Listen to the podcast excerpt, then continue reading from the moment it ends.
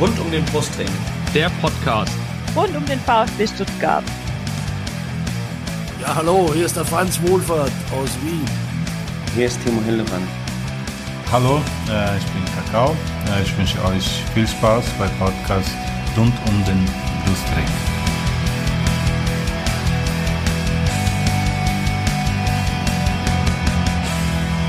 Herzlich willkommen zum Podcast rund um den Brustring.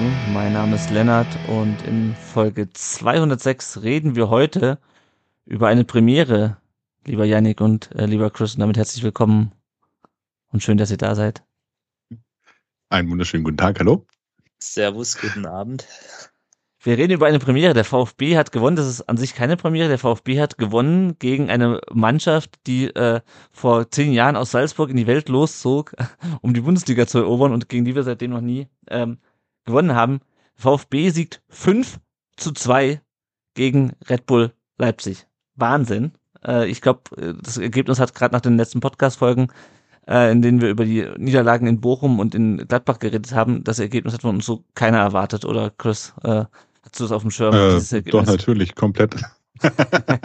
Nein, das war ein, wirklich eines der wenigen Ergebnisse, die mich beim, beim Kick-Tipp Punkte gekostet haben, weil ich habe halt gedacht, okay, Leipzig, vielleicht reicht es zu einem Unentschieden für ein 2 zu 2. Ähm, ja, das, das macht es halt für mich auch umso geiler irgendwie, muss ich ganz ehrlich sagen, weil das war ähm, ein Tabellennachbar, ein, ein direkter Konkurrent um ja. die Champions League Plätze und nein, einfach sensationell, dass es jetzt endlich mal funktioniert hat, dass sie sich endlich dafür mal belohnt haben, einfach der Wahnsinn ja. und die Art und Weise vor allem. Mal wieder, am nächsten Mal diese Saison, die Art und Weise ist einfach. Ja. Ah. Hammer. Ihr wart beide im Stadion oder? Ich war nämlich nicht im Stadion. Dann gerne klar. Ich war im Stadion. Ich war nicht. Ich habe tatsächlich meine Dauerkarten dieses Mal an äh, einen Bekannten aus Korea abgegeben, der gerade zu Besuch in Deutschland ah. ist. Der ist mit einem, einem anderen ähm, VfB-Fan allerdings dann auch hin. Den habe ich die Karten in den Hand gedrückt. Der wollte natürlich Jong sehen, aber schlechtes Timing. ist halt ist halt schlecht. Ja, klar, ist da, dafür schlechtes Timing. Und ich weiß gar nicht, ich glaube, er hat sich aber ein VfB-Trikot mit Jong geholt und er wollte halt unbedingt sehen, wo der spielt und wie das ist. Und ja. der kam mit so leuchtenden Augen heim. Das war der absolute Wahnsinn. Das glaube ich. Ja, bin ich gleich mal gespannt. Ich habe es nur im, Fernsehen gesehen äh, und auch da war es schon geil. Ähm, aber äh, Janik, du kannst ja gleich mal ein bisschen berichten, wie es äh, für diejenigen, die auch nicht da waren, wie es im Stadion war, für diejenigen, die im Stadion waren vielleicht nochmal eine schöne Erinnerung. Ähm, Gäste haben wir heute keine. Äh, da war mein Aufruf erfolglos, aber ich würde sagen, wir starten einfach direkt in die aktuellen Themen und da hat der Chris schon eine gute Überleitung gegeben, nämlich zum Asien Cup. Nach der letzten Folge hat noch Hiroki Ito 3 zu 1 gegen Indonesien gewonnen mit Japan, saß er bei 90 Minuten auf der Bank. Dann hat er am Mittwoch, also heute, 12.30 Uhr, ähm, 3 zu 1 gegen Bahrain gewonnen mit Japan, saß auch 90 Minuten auf der Bank, was mich ein bisschen verwundert, weil ich dachte eigentlich, der hätte dann relativ safen Platz, ähm, aber vielleicht ist er auch noch ein bisschen angeschlagen und noch nicht so ganz bei 100 Prozent. Und jetzt geht's äh, im äh, Viertelfinale äh, am Samstag um 12.30 Uhr deutscher Zeit äh, gegen den Iran. Das äh, war heute das andere Spiel, was dann noch äh, stattfand heute und wo dann das Ergebnis jetzt auch feststeht. Äh, ich bin mir nie sicher, Yongwu Chong oder Jong, äh, Yongwu Chong oder Jongwu Yong? Ich glaube Jong, ne? Ich glaube Jong ist, äh, also äh, Jong, Jong. Jong, genau. Jong äh, hat, äh, Wu, ähm, Wu Yong Chong ist, glaube ich. Ja, ja, genau, aber der Nachname wird ja immer zuerst ausgesprochen, also Wu Yong Chong. Okay, das ist Chong Wu Yong. Okay. Auf jeden Fall hat der äh, beim äh, 3 zu 3 äh, von Südkorea, dem dritten Vorrundenspiel noch im, beim Asien Cup getroffen zum 1 zu 0 gegen Indonesien. Am Ende ging das Spiel 3 zu 3 aus. Er wurde dann äh, nach 75 Minuten ausgewechselt beim Stand von 2 zu 1. Äh, Im Achtelfinale gab es ein 5 zu 3 nach Elfmeterschießen gegen Saudi-Arabien. Der wurde nach 51 Minuten ausgewechselt und jetzt spielt äh, Südkorea am Freitag 36 deutscher Zeit gegen Australien. Ähm, und ich habe mal vorhin geschaut, also es kann durchaus passieren, dass Japan und Südkorea sich im Finale gegenüberstehen. Äh, die sind in unterschiedlichen Turnierästen, wie man das glaube ich sagt. Anders als beim Afrika Cup, wo bereits am kommenden Freitag um 21 Uhr zur besten Sendezeit Seru Girassi mit Guinea auf die Demokratische Republik Kongo mit Silas treffen. Die haben sich nämlich beide durchgesetzt. Äh, Silas hat noch beim 0 zu 0 gegen Tansania 53 Minuten gespielt im dritten Vorrundenspiel. Äh, und dann hat Kongo, ich finde überraschend, ähm, Omar Mamouche und Ägypten äh, rausgekegelt im ähm, Elfmeterschießen. 9 zu 8. Silas wurde in der 88 Minute eingewechselt und hat dann seinen Elfmeter verwandelt. Ich glaube, es war am Ende dann der ägyptische Torwart, der vergeben hat. Ja, den entscheidenden der hat dann die Latte geschossen. Und der Kongolese hat einen reingemacht. Und äh, Guinea hat äh, 1 zu 0 gegen Äquatorialguinea gewonnen. Ähm, das ist natürlich, es hört sich lustig an, aber ist natürlich kein, kein Derby äh, gewesen. Ähm, vermute ich mal.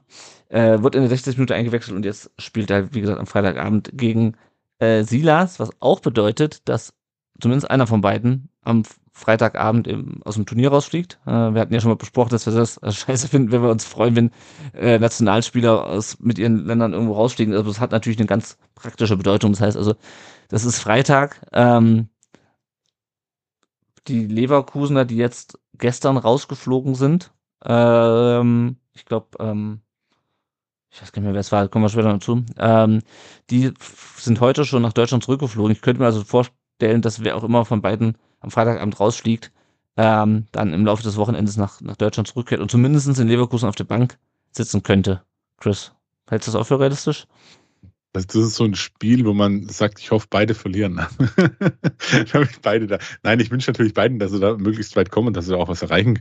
Ähm, wer es im Endeffekt ist. Ähm, also ich sag mal, gegen Leipzig habe ich tatsächlich beide nicht vermisst am Ende. Deswegen. Das, ist- das ist das Ja. Schöne, dass man wenn jetzt nach so einem Spiel darüber reden kann, wo wir fünf Tore Ja, geschossen haben und, und- Dennis und- einen Dreierpack gemacht hat. Ja, Ja. aber, aber ich sag's mal so, ich finde es gut um jeden, der da wieder da ist. Und der auch wieder gesund da Das stimmt, zurückkommt. das stimmt. Gleichzeitig. Deswegen bin ich auch nicht so, finde ich es auch nicht so schlimm, dass Ito nur auf der Bank hockt. Also, also ist halt schon, naja, das stimmt, das stimmt. Wobei, wie gesagt, also bei, bei, äh, bei den Asienspielen gehe ich davon aus, dass die beide im Finale am Ende gegen, gegeneinander spielen werden. Also zumindest sich gegen, gegenüber auf der Bank sitzen werden, mindestens. Ähm, ja, und beim Afrika Cup, es gibt übrigens auch ein Spiel um Platz drei beim Afrika Cup. Das heißt, wer auch immer weiterkommt, hat auf jeden Fall noch zwei Spiele. Äh, entweder das Finale oder das Spiel um Platz drei eben. Gut. Ja, gut. Von äh, Kontinentalturnieren zurück ins Ländle, denn der Porsche-Deal, das, das Signing ist geclosed, das Closing ist gesigned, das Ding ist endlich durch.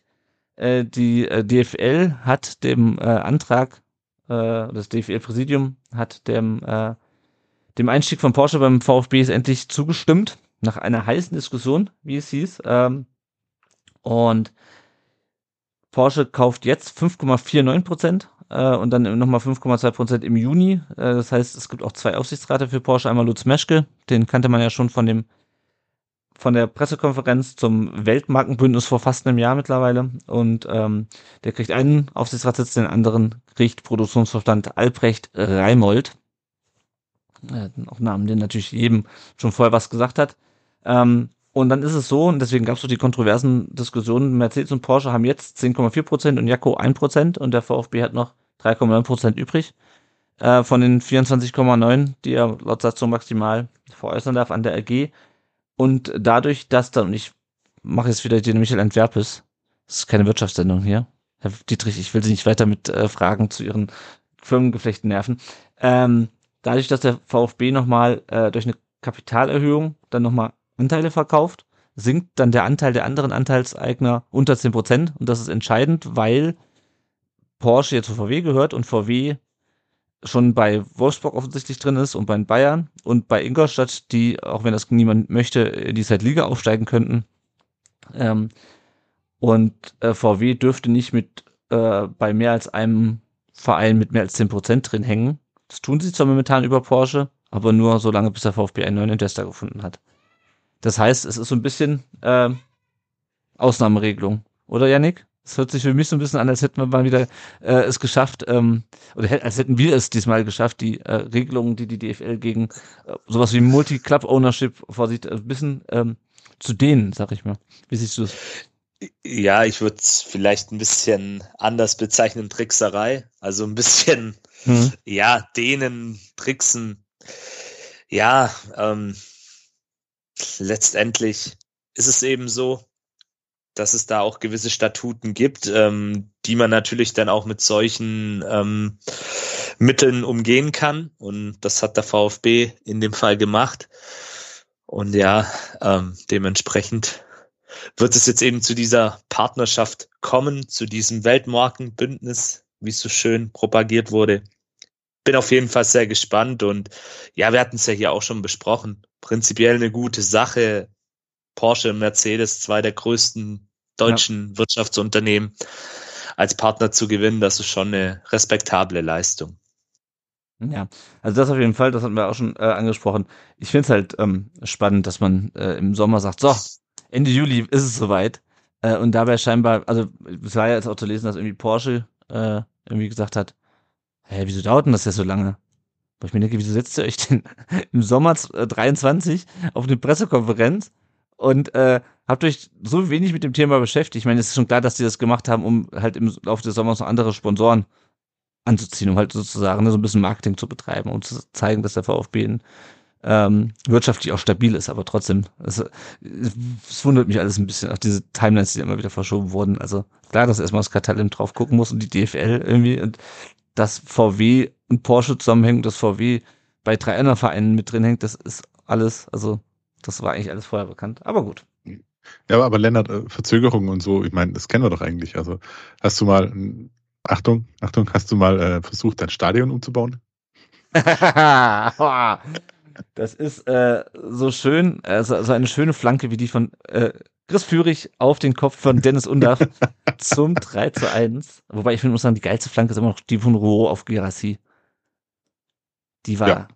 die war, die war Hammer. Ähm, genau, weil das Stadion kostet mittlerweile der Umbau des Stadions, äh, des, äh, des Neckarstadions, ich hätte fast immer P-Arena um Himmels Willen, kostet nochmal 20 Millionen Euro mehr, äh, hat ähm, Stuttgarter Zeitung Stuttgarter Nachrichten aufgedeckt. Äh, da gab es eine Vorlage, die wurde heute, glaube ich, heute am heutigen Mittwoch in irgendeinem Finanzausschuss diskutiert und morgen geht es dann in den Stuttgarter Gemeinderat. Ähm, und wenn diese 20 Millionen Euro, 20 Millionen Euro nicht ähm, freigegeben werden, dann würde der VfB mit dem Stadion und nicht der, der VfB die Stadt oder die, die Baufirma nicht rechtzeitig zum 8. März fertig. Ich dachte immer irgendwie, das soll das Spiel gegen Köln sein, wo es fertig sein soll. Das ist aber wann anders. Egal. Auf jeden Fall soll das fertig sein ist rechtzeitig, damit man das noch unter Wettbewerbsbedingungen testen kann, bevor dann im Sommer die Euro ähm, auch in Stuttgart stattfindet. Und äh, der VfB hätte dann das Problem, äh, dass er seine VIPs nirgendwo unterbringen kann, weil der Tunnelclub nicht fertig ist und das Zelt, das momentan den Tunnelclub ersetzt, ja, ich, wir sind alle sehr traurig über. Ähm, das Zelt, was den Tunnelclub, der übrigens jetzt auch von Porsche dann gesponsert wird, klar, ne? Porsche, Auto, Tunnel. Ähm, Ah. Das Zelt, das, das würde dann, könnte dann nicht mehr genutzt werden, das VIP-Zelt, weil dann dann die Fernseh-LKWs in Zukunft stehen. Also, ähm, hört sich ganz lustig an, aber es ist natürlich schon wichtig, dass das, äh, dass der VfB auch da den Leuten das Geld aus der Tasche zieht, wie Uli Hoeneß äh, sagen würde. Ähm, ja, dass dieses Ding mittlerweile 140 Millionen Euro kostet, weil man irgendwie, glaube ich, in der Haupttribüne äh, die Fundamente scheiße waren, wo ich mir immer denke, also ja, das ist alles da irgendwie verbaut und schon seit 1900 die Haupttribüne wird in den 70ern, glaube ich, ähm, neu gemacht. Wenn ich mich richtig erinnere. Nee, wobei, das mit dem, mit dem zweiten Rang, das war doch in den 90ern. Egal, es ist auf jeden Fall, der Beton liegt schon lange da rum. Ähm, und ich bin immer wieder erstaunt, dass dann, dass man so Sachen findet. Und dann dauert das alles länger. Ja, das hat in Stuttgart ja Tradition. Also frag mal hier ähm, die Deutsche Bahn oder so. Ja, also, ja.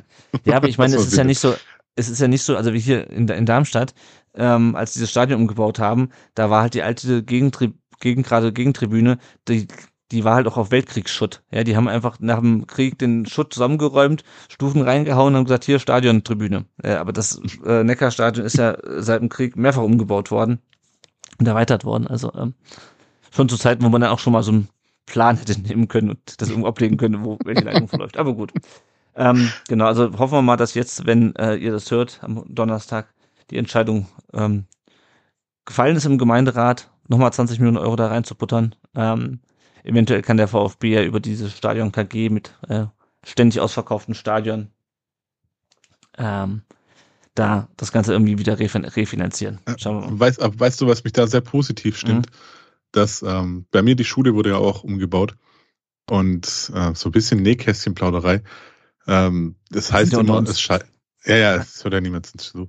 Äh, die sagen dann, das, was immer kam, war, es wird nicht am Geld scheitern. Also die Stadt hat das Geld. Deswegen, ja, Gut. deswegen sage ich auch, also klar, es ist nervig, da nochmal irgendwo 20 Millionen herzuzaubern, aber Ja, komm. Also. Also, mir ist ja die, mir ist ja der Tunnelclub und mir ist auch die Euro ziemlich egal. Aber Ja. ich freue mich, wenn wir endlich wieder ein Stadion haben, was rundum gefüllt ist. Also es nervt Ja. mich schon ein bisschen, dass wir halt teilweise, also gut, letzte Saison war es eh schwierig mit, der, mit dem riesigen Loch, ja, und jetzt haben wir immerhin, jetzt spielen wir immerhin äh, vor, keine Ahnung, wie viele Sitze das noch sind, vor ähm, noch eingepackten Sitzen. Ähm, aber wenn es jetzt wirklich in die Rückrunde geht und wir so weitermachen, wie bei diesem 5 zu 2 gegen Leipzig, und dann das Stadion wirklich rundum gefüllt ist, das könnte noch richtig geil werden, stimmungsmäßig. Ja, nicht, dass die, ich- ich- nicht, dass- nicht, dass die Haupttribüne jetzt der große Stimmungstreiber ist, aber ähm, trotzdem. Moment, nein, das gehört aber dazu. Also ich finde, ich Ja. finde, es ist einfach wichtig, dass wir die Wechselgesänge haben, die gegnerischen Fans, so sie denn da sind, und dann halt dieses unglaublich herrliche, laute, teils haltlose Gebruddel von der Haupttribüne. Es ist einfach schön. Es Ja, fehlt ja. irgendwo. Ja, und dass du halt einfach, wenn du halt auch im Fernsehbild, ja, oder wenn du drauf guckst von der anderen Seite, dass halt der, die Haupttribüne halt nicht aussieht wie der Gästeblock von Leipzig. Aber da kommen wir gleich zu.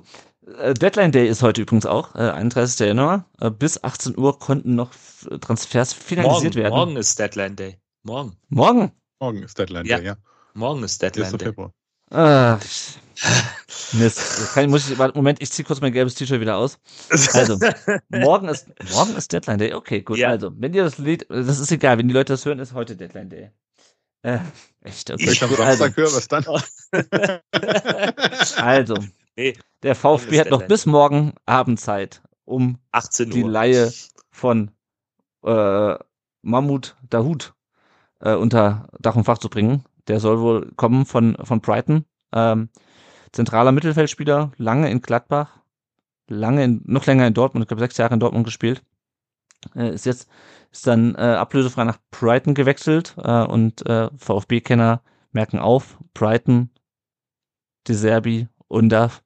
Ähm, ja, also er, ähm, er ist da, glaube ich, wir werden uns natürlich da nochmal ein bisschen informieren bei ähm, Dortmund-Fans, bei Gladbach-Fans und auch bei Brighton-Fans. Der hat irgendwann im Laufe der Hinrunde hatte eine rote Karte gesehen gegen Sheffield und war dann drei Spiele raus. Seitdem saß er nur noch auf der Bank bei De Zerbi. Ich bin mal gespannt. Ähm, wäre auf jeden Fall äh, nochmal ein bisschen was für die, ähm, für die Breite, äh, weil wir haben jetzt Karasor gegen Freiburg wieder. Das Stiller läuft und läuft und läuft ja. Ähm, er kann wohl auch ein bisschen offensiver an Achter spielen. Ähm, also kann vielleicht einfach da hinter, hinter Mio, aber auch hinter den beiden anderen Sechsern oder mit den beiden anderen Sechsern. Müssen wir mal schauen. Ähm, wie, in welchem Zustand äh, und welcher, ähm, mit welcher Qualität, welche Qualität, Qualität er nochmal reinbringen kann. Ähm, ja, also grundsätzlich, es ist leider schon nicht final, aber er war, endlich gibt's mal wieder Flughafen-Content in Stuttgart. Ähm, man konnte sehen, wie äh, der Hut am Stuttgarter Flughafen, den Stuttgarter Flughafen verließ. Ähm, und ich weiß nicht, ob ihr euch noch an Figo erinnert. Als es hieß, Figo käme zum VfB, das ist, glaube ich, das letzte Mal. Das, das letzte Mal war, glaube ich, hat irgendwer getwittert, der Typ, der dann zu Augsburg ging. Ähm, ich hab's vergessen, wie er hieß. Auch schon- Cordova. oder? Cordova, ja, genau. Genau, genau, der sollte doch eigentlich zum VfB kommen. Der war auch schon am Flughafen in Stuttgart und ist dann ähm, nach Augsburg weitergeflogen. Oder nach, keine Ahnung, ich weiß nicht, ob er auch schon einen Flug, Au Flughafen hat. Augsburg. Nach Augsburg ist er auf jeden Fall. Ja, ja, ich weiß auch, dass er hingewechselt ist. Ich weiß nur nicht, ob die einen Flughafen haben. Einen kleinen Flugplatz haben sie. Ja, Ja, wahrscheinlich. Gut. genau. Also, ähm, Yannick, was sagst du zu äh, dem wahrscheinlich dann, wenn ihr es hört, feststehenden, feststehenden Laie wohl mit Kaufoption laut ähm, Transferguru äh, Dingsbums hier, wie heißt er? Plätti. Nee, der andere, nee, nee, nee, nee, nee. Einer, der, der, der immer abschreibt hier. Ähm, na, Der weißt immer schon. abschreibt. Ach, ja, der, der, heißt, der, der, wird, der wird abschreiben. ach der, der Italiener meinst du? Ja, genau, ich komme gerade nicht auf den Namen. Nein, der Plätti, der hat heute geschrieben, understand, the transfer from Kevin Behrens from Union Berlin Confirmed, VfB Wolfsburg ist, ist confirmed. Das wird natürlich die ganzen äh, internationalen Fans sowohl von Union als auch von Wolfsburg äh, furchtbar interessieren. Ähm, Ja, ich bin, ich bin zum Fernseher gerannt. Ich habe erstmal Sky eingeschaltet. Ich musste das unbedingt verfolgen. Also das hat mich schon. aber auf, auf, auf Englisch dann, ne? Dann bitte. Ja, natürlich. Sky auf Englisch. Sky Plätti- World News oder sowas. Ja, genau. Plätti, Plätti weiß Bescheid. Nein, äh, Yannick, zurück zu Dahut. Was sagst du zu der, äh, ist wahrscheinlich feststehenden Transfer. Wenn der nicht kommt, dann haben wir Scheiße gelabert. Ja, also ich bin mir eigentlich relativ sicher, dass er kommt. Also es gibt ja auch übereinstimmende Medienberichte auch seitens der Stuttgarter Nachrichten und dementsprechend ähm, können wir davon ausgehen, dass er spätestens morgen um 18 Uhr dann offiziell ähm, beim VfB auch vorgestellt wird. Ja, prinzipiell ist natürlich ein prominenter Name. Also man kennt ihn. Er hat ja, du hast es ja gerade schon so ein bisschen angesprochen, er hat ja jahrelang äh, in der Bundesliga gespielt. Das heißt, ähm, er kennt die Liga, er braucht wahrscheinlich auch nicht allzu viel Anlaufzeit. Ich, so wie ich gehört habe, ist er wohl auch körperlich fit. Also kommt jetzt nicht irgendwie angeschlagen nach Stuttgart prinzipiell in meinen Augen sehr interessanter Spieler, weil er eben die Sechser, aber auch die Achterposition begleiten kann. Ich habe ähm, vorhin noch kurz mit einem Dortmund-Fan geschrieben, der mir gesagt hat, er sieht ihn eher auf der Achterposition, mhm. also etwas ja. offensiver.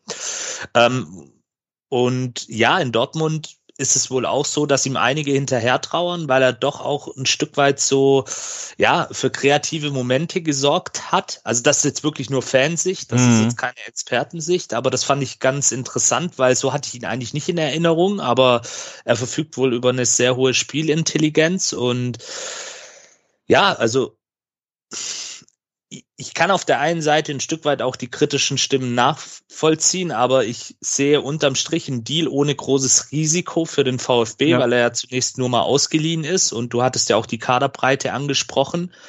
Also einen Dahut von der Bank zu bringen, das ist schon, also wenn mir das vor zwei Jahren jemand gesagt hätte, hätte ich gesagt, okay, glaube ich dir jetzt nicht, aber, aber gut, ähm, nee, es ist ein Spieler, der über Qualitäten verfügt hatte zuletzt keine einfache Zeit in Brighton. Und auch die letzten Monate in Dortmund war er auch kein Stammspieler mehr. Da mhm. hatte er natürlich dann aber auch mit Bellingham entsprechend Konkurrenz, die natürlich sehr, sehr hochklassig ist. Ja, ähm, ja aber ah. ich, ich freue mich eigentlich schon. Bin gespannt, wie er sich einfinden wird. Ich glaube auch, dass er gut in dieses System von Sebastian Hoeneß passt. Er ist technisch sehr hoch veranlagt. Mhm und dementsprechend unterm Strich, wie gesagt, ein Deal ohne großes Risiko.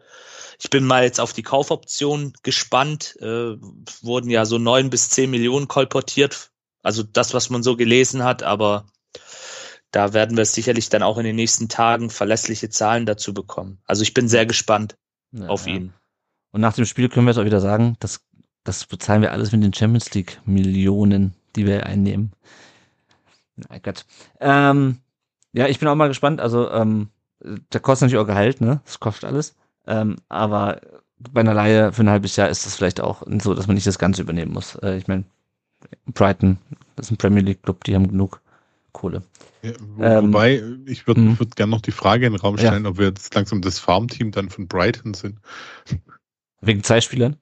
Ja, vielleicht eher ein Anfang, vielleicht kommt ja noch einer, wer weiß das ja. schon. Ja, eigentlich, das, eigentlich ist ja, ist ja Saint, äh, Union äh, Saint-Gilles, äh, Saint das, äh, Saint das, äh, das Farmteam, also wirklich das Farmteam von, von Brighton, weil die ja den gleichen äh, Besitzer haben, diesen, ähm, den, ach, wie heißt denn der nochmal? Der das, ähm, diesen Milliardär da, ja. Ja, ja, genau, der mit, mit, mit äh, Sportwetten und dann irgendwie ähm, mit seiner Datenbank. Ähm, gut. Anderes Thema. Toni Blum? Ja, genau, der. Ja, ja, genau. Ähm, Übrigens, der Transferguru heißt Fabrizio Romano. Ach, danke, Fabrizio Romano, ja. Es ist, ja. War, war, war, eine, war, eine, war eine anstrengende Woche. ähm, außerdem soll wohl Chris Führig und sein Berater auf der Geschäftsstelle gesichtet worden sein. Also, was man, äh, ob die nun da waren oder nicht, was man aber äh, wohl hört, ist, dass man jetzt eine Einigung erzielt hat über eine Vertragsverlängerung. Ähm, jetzt über den äh, über den Sommer 2025 hinaus, was ja auch schon mal positiv ist, nachdem wir in der letzten Folge schon über die Verlängerung von Mio und von Anton ähm, gesprochen haben. Ähm, ja, Chris, ähm, wahrscheinlich wieder Kaufoption, oder? Äh, ja, aber wenn sie hoch genug ist, ähm, dann ist es für mich eigentlich ein logischer, logischer Schritt auch irgendwo. Also es ist, es ist, wir müssen realistisch bleiben. Es ist ja jetzt ab, als ob ein Chris Führig jetzt die nächsten zehn Jahre hier äh, ohne, ohne, ohne Ablöseoption ja. oder sowas bleibt und sich dementsprechend auch immer weiterentwickelt. Auch das steht ja, also ich habe bei mir auf dem Schreibtisch in der Schule habe ich eine Glaskugel stehen für genau solche Fragen. Keiner weiß, wie es sich weiterentwickelt. Wenn er, wenn er so weitermacht, wird er natürlich noch interessanter für, für andere Vereine. Ja. Dann winkt ihm das große Geld, aber dann winkt wahrscheinlich auch dem VfB eine ordentliche Summe.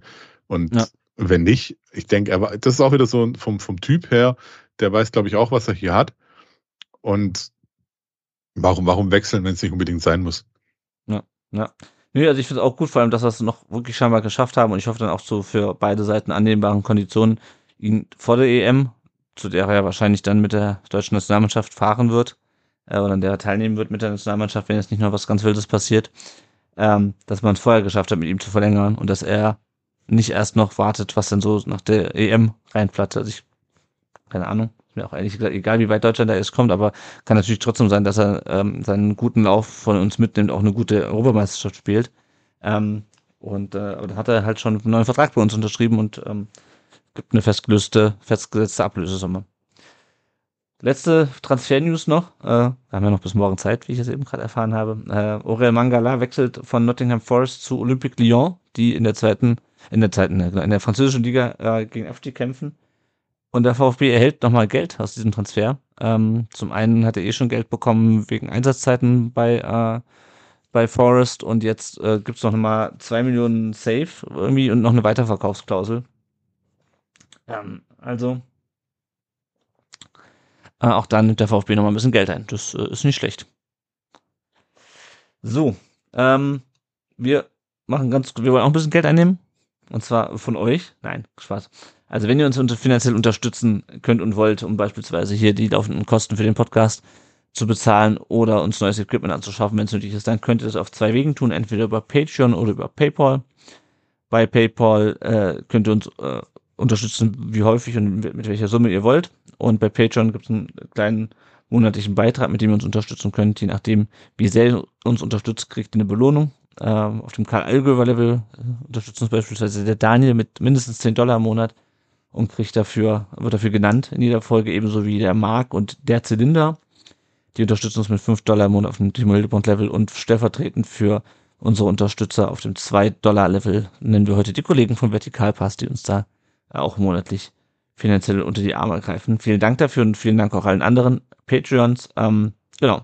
Alles, was ihr dazu wissen müsst, findet ihr unter rundumdenbrustring.de slash support.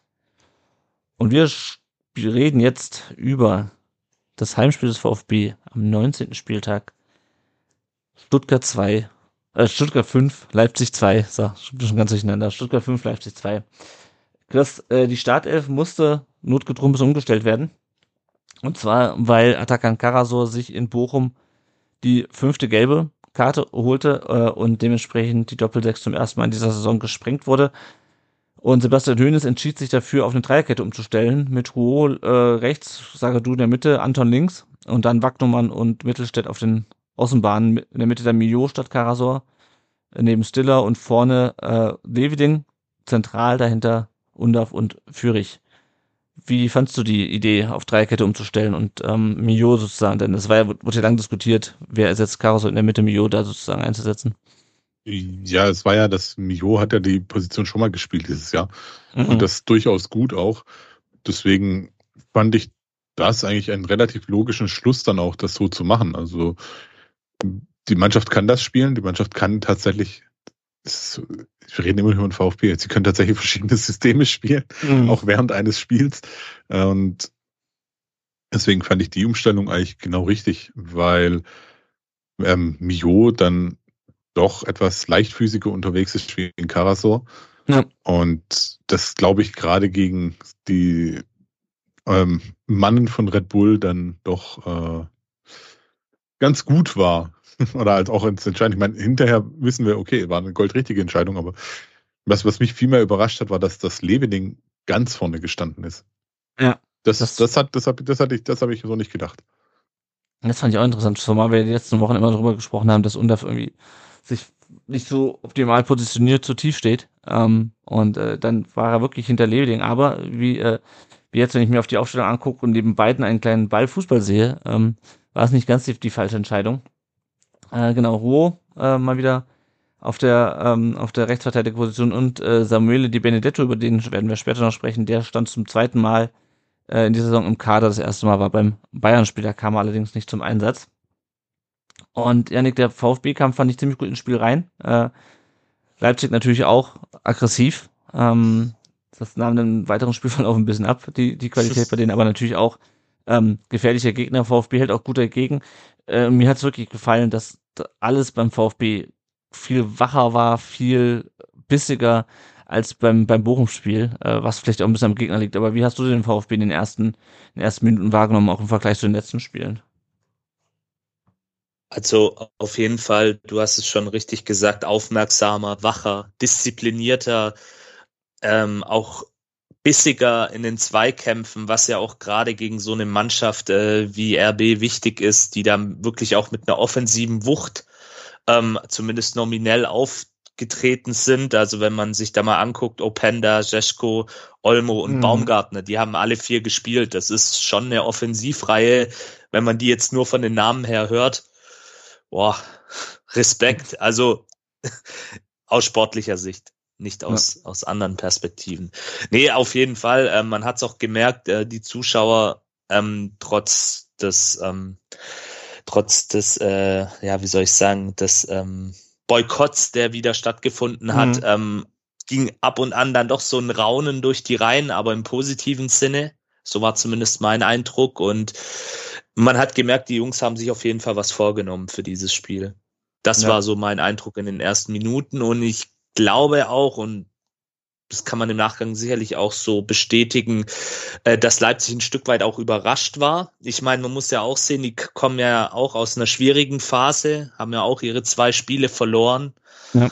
und haben natürlich auch noch mal eine andere Drucksituation wie der VfB. Das darf man ja auch nicht vergessen. Die haben andere Ansprüche, haben natürlich auch andere Mittel und dementsprechend war das wirklich schon in der Anfangsphase zu spüren.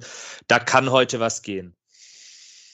Ja, wobei ich finde den Druck gar nicht beim VfB gar nicht mal so gering. Äh, also klar ist natürlich äh, geringer als bei Leipzig, weil ähm, im Zweifelsfall wären wir nach diesem Spieltag Fünfter, gew äh, doch Fünfter gewesen und das wäre auch kein Beinbruch gewesen. Aber ähm, wir haben ja die letzten beiden Spiele schon drüber gesprochen. Ähm, man muss halt gucken, dass man nicht in so eine in Anführungsstrichen genau. Abwärtsspirale reinkommt. Äh, und da war natürlich Leipzig ein denkbar undankbarer Gegner, äh, zumindest äh, vorm Spiel, ähm, weil wir hätten natürlich die drei Punkte und den, den richtigen Start ins, äh, ins Fußballjahr 2024 natürlich lieber gegen in Bochum gehabt, ähm, wo äh, vermeintlich die Früchte ein bisschen tiefer hängen als bei dem Heimspiel gegen, gegen, gegen äh, Red Bull. Aber gut, es gab direkt in der Anfangsphase Chris zwei gelbe Karten, einmal für Schlager nach einem taktischen Foul am Mio und dann äh, sieht Simankan in der 16 Minute auch äh, gelb nach einem Foul gegen Anton.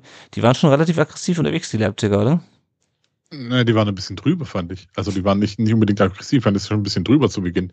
Das mhm. war für mich so, ja, ähm, hier, die brauchen gar nicht denken, dass, dass die hier gegen uns irgendwie eine Chance haben oder sowas, sondern wir zeigen denen auch mal, oh, wir können wir auch hart spielen. Und dann natürlich erstmal Mio da eins draufgeben, nach dem Motto, ja, wenn, wenn der oft genug eine draufkriegt, dann wird er frustriert und spielt nicht mehr richtig. Und ich denke, das war so ein bisschen die Taktik von, von Leipzig auch zu sagen, jo, wir hauen den erstmal auf die Knochen und dann überrollen wir sie eh. Mhm. War ja auch im Hinspiel teilweise so, dass die dann, als ich weiß noch, als die dann den einen ähm, was ein Elfer, der nicht gegeben wurde, oder ein Tor, was aberkannt wurde, ich weiß es nicht mehr. Ähm, wo die ja auch richtig, also du schon vor der Halbzeit gesehen hast im Hinspiel, als wir noch 1 führten, wie angefressen die waren. Und dann hast du halt in der zweiten Halbzeit dann gemerkt, äh, wo sie mit ihrer Wut hin sind, ähm, nämlich in unser Tor. Ähm, ja, also das, das ist mir auch aufgefallen. Ähm, klar, du kannst natürlich auch eine Mannschaft vielleicht damit einschüchtern, nur halt den VfB eben nicht. Ähm, Fürich äh, kam dann zur ersten Chance von VfB äh, nach einer Ecke, die von Plaswig dann äh, pariert wird. Ähm, der VfB wurde richtig gut. Plaswig hätte dann noch den, den Ball im Aufbau verloren. Und was ihm halt besonders gut gefallen hat, ist, dass das Passspiel wieder wesentlich besser war, wesentlich präziser, wesentlich schärfer. Was wir letzte Woche angesprochen haben, dass du so viel, dass du so viele Fehlpässe hattest, du hast so viele äh, Zweikämpfe auch verloren. Diesmal haben wir 54 Prozent aller Zweikämpfe am Boden gewonnen und 70 Prozent in der Luft. Ähm, also einfach, ja, wir haben so gespielt, wie du halt gegen Leipzig spielen musst, um da überhaupt eine Chance zu haben. Ähm, und vor allem Leipzig, also es heißt halt immer, ja, Leipzig ist so schlecht, aber Leipzig hatte halt auch selber kaum Chancen. Ne? Also Raum hatte in der 17. Minute mal die Möglichkeit, irgendwie gefährlich fürs Tor zu kommen, aber Wagnumann klärt dann äh, und dann kurz darauf wird dann Mittelstädt Schuss wieder über die Latte abgefälscht. Janik, warst du überrascht, dass Leipzig, dass wir Leipzig so gut vom Tor fernhalten konnten? Das war die gesamte erste Halbzeit. Es gab, glaube ich, nur einen Schuss aufs Tor ähm, der Leipzig, mhm. und der war drin. Ähm, aber warst du überrascht, dass Leipzig so Probleme hatte mit unserer, mit unserer Defensive? Ja, durchaus. Also ich hätte da wirklich von Leipzig mehr Druck erwartet, weil das ja eigentlich auch ihr Spiel ist, dass sie relativ aggressiv pressen und dann mit voller Offensivwucht, ich habe ja gerade die Spieler in der Offensivreihe genannt, dann eben auch angreifen und da ist ja auch eine Menge Qualität vorhanden. Aber genau das, was du auch gerade angesprochen hattest, diese frühen gelben Karten auch auf wichtigen Positionen, Schlager ist der Sechser, das hast du auch ja. gemerkt, so ein bisschen der Antreiber bei Leipzig. Ähm, das, das hat die dann schon auch noch mal ein Stück weit gehemmt. Und wenn du dann natürlich, und da komme ich jetzt wieder zu dieser Drucksituation, das, das, das macht dann was mit den Spielern. Und dann kam ja auch plötzlich die Stimmung im Stadion auf nach den zwölf Minuten. Mhm. Und das sind dann alles so Faktoren, die dann wirklich auch eine Rolle spielen. Aber in allererster Linie, du hast es gesagt, die sauberen Ballstaffetten vom VfB. Einfach, dass jeder gewusst hat, okay, das ist zu tun. Wir dürfen uns keine Fehler erlauben, weil man hat es ja dann gesehen, was passiert, wenn du dir einen Fehler gegen Leipzig erlaubst. Auch ja. wenn das Ergebnis am Ende dann sehr deutlich ist. Die nutzen das dann doch eben auch wenn sie in einer mhm. schlechten Phase sind, eiskalt aus. Nee, also es hat mich dann schon ein Stück weit überrascht, dass Leipzig so harmlos war, aber natürlich auch umso mehr gefreut, äh, dass der VfB es geschafft hat, Leipzig so harmlos zu machen, weil das kam ja auch nicht von ungefähr. Das, also wirklich genau. die, die mhm. Zweikämpfe etc.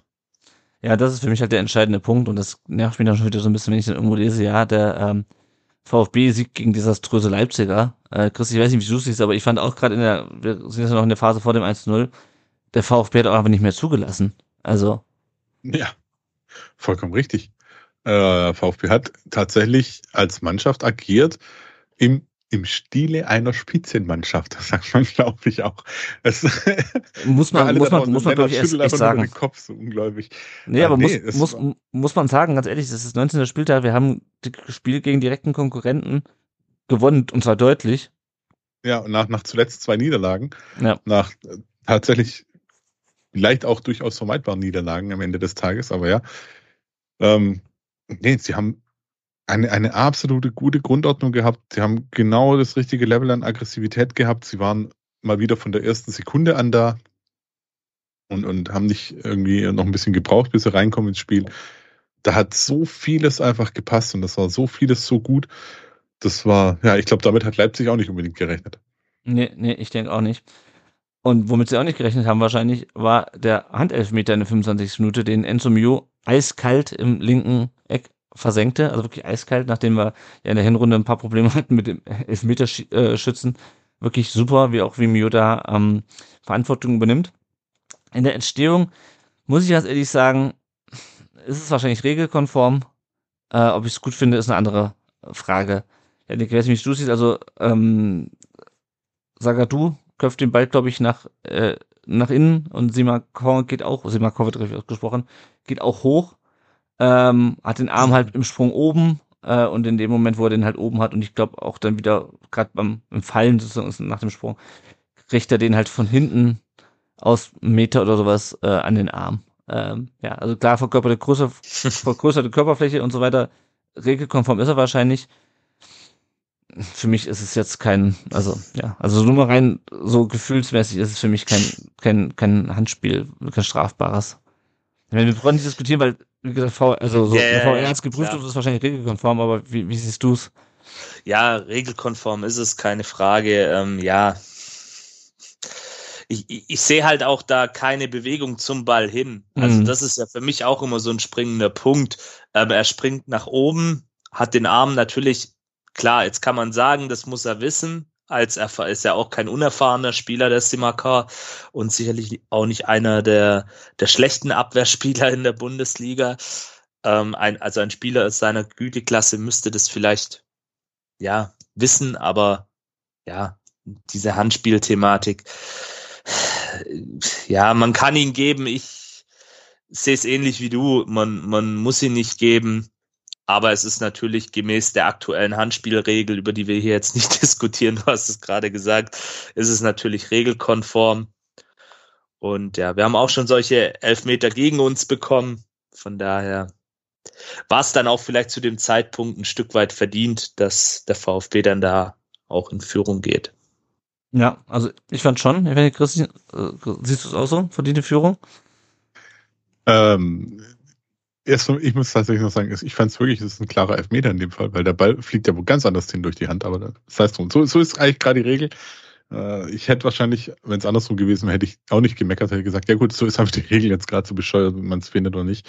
Und die Führung ja. hab's komplett verdient. Und, und können wir auch mal kurz drüber sprechen, wie, also wie, wie eisekalt Enzo Milo einfach dieses Ding da reingesammelt hat. Ja. Als ob er nichts anderes macht den ganzen Tag. Läuft er da an, schiebt, schiebt ihn da rein. Also, hä? Ich habe ich glaube, es ging allen so. Also es hieß, ja, elf Meter und dann so, Moment, Garantie ist nicht da. das ist nicht da. Ja, sieht das, ja gut, aber dann, da ist ja die Frage, ob der im Tor landet oder irgendwo im Neckar dann. Äh, aber äh, dann, dann habe ich, ich habe echt kurz überlegt, so, okay, wer soll denn den schießen, um Gottes Willen? Undaf war ja auch zuletzt mhm. einfach da nicht gerade ja. vom Glück geküsst. Äh, und dann sehe ich da Mio und ich so, ja gut, das könnte eine Option sein und ähm, gerne mehr. ja, ja, also ja, das ist, also, also das ist, wollte ich auch noch sagen, das ist echt krass. Ähm, er macht es auch super. Der Einzige, der, glaube ich, noch eiskalter war, war der Typ von Düsseldorf, der den entscheidenden Elfmeter Pepanenka reingemacht hat gestern. So ist, ähm, ja. Ja, genau. Aber ähm, ja, und ich meine, wenn man sich mal überlegt, Mio, der ja wirklich unter, unter Labadia vor einem Jahr ungefähr noch auf dem Abstellgleis war, ja, und jetzt hat dann, hast du diese, diese Relegationsspiele, wo er seine Buden macht, äh, ist wirklich ein Schlüsselspieler und nimmt sich dann in so einem Spiel, wo es echt ist, wenn du da den Elfer wieder ver verziehst, ja, dann macht Leipzig vielleicht doch einen rein, dann liegst du hinten und das ist ja wirklich so ein ganz wichtiger Punkt gewesen in diesem Spiel. Der VfB kriegt einen Elfmeter, macht dann auch rein und er macht ihn halt rein und so, so sicher, dass du eigentlich denkst, okay, geil.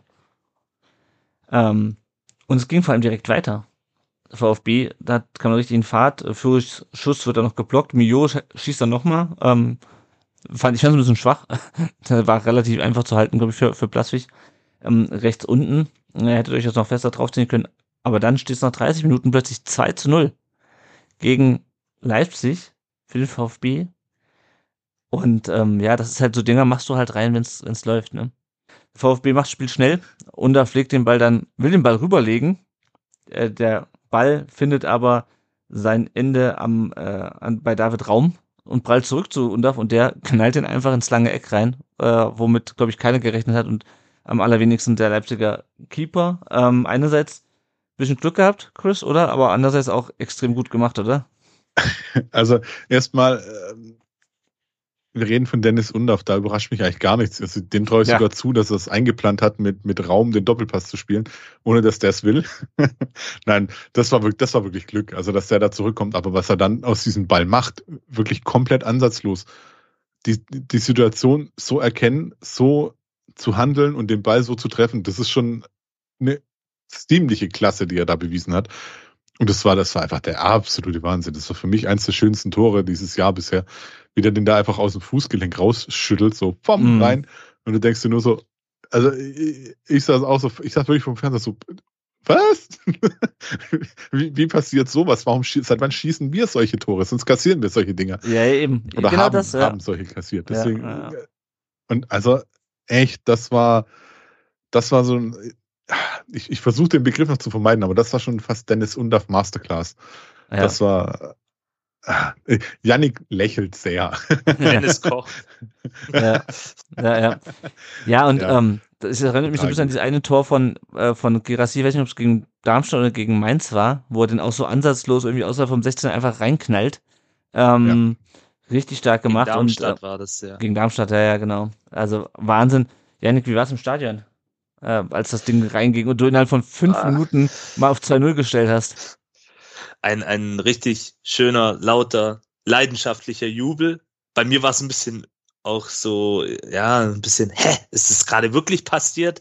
Ähm, und dann automatisch, das ist bei mir irgendwie auch so ein Tick, der, der Blick zum Schiri, wird es mhm. vielleicht noch aberkannt, war vielleicht im Vorfeld ein Foul oder oder ja, nee, war, war super gemacht, überlegter Abschluss, richtig gut, zeigt auch nochmal diese Qualität von Dennis Undaff, also ja der, der Junge, der kann einfach richtig geil kicken. Punkt. Ja. Also das, das hat man, glaube ich, in der Szene auch nochmal gesehen und ja, das können wir, glaube ich, auch hier nochmal erwähnen an der Stelle. Er ist aktuell der beste deutsche Stürmer, was Tore angeht. Also ja, kein Füllkrug.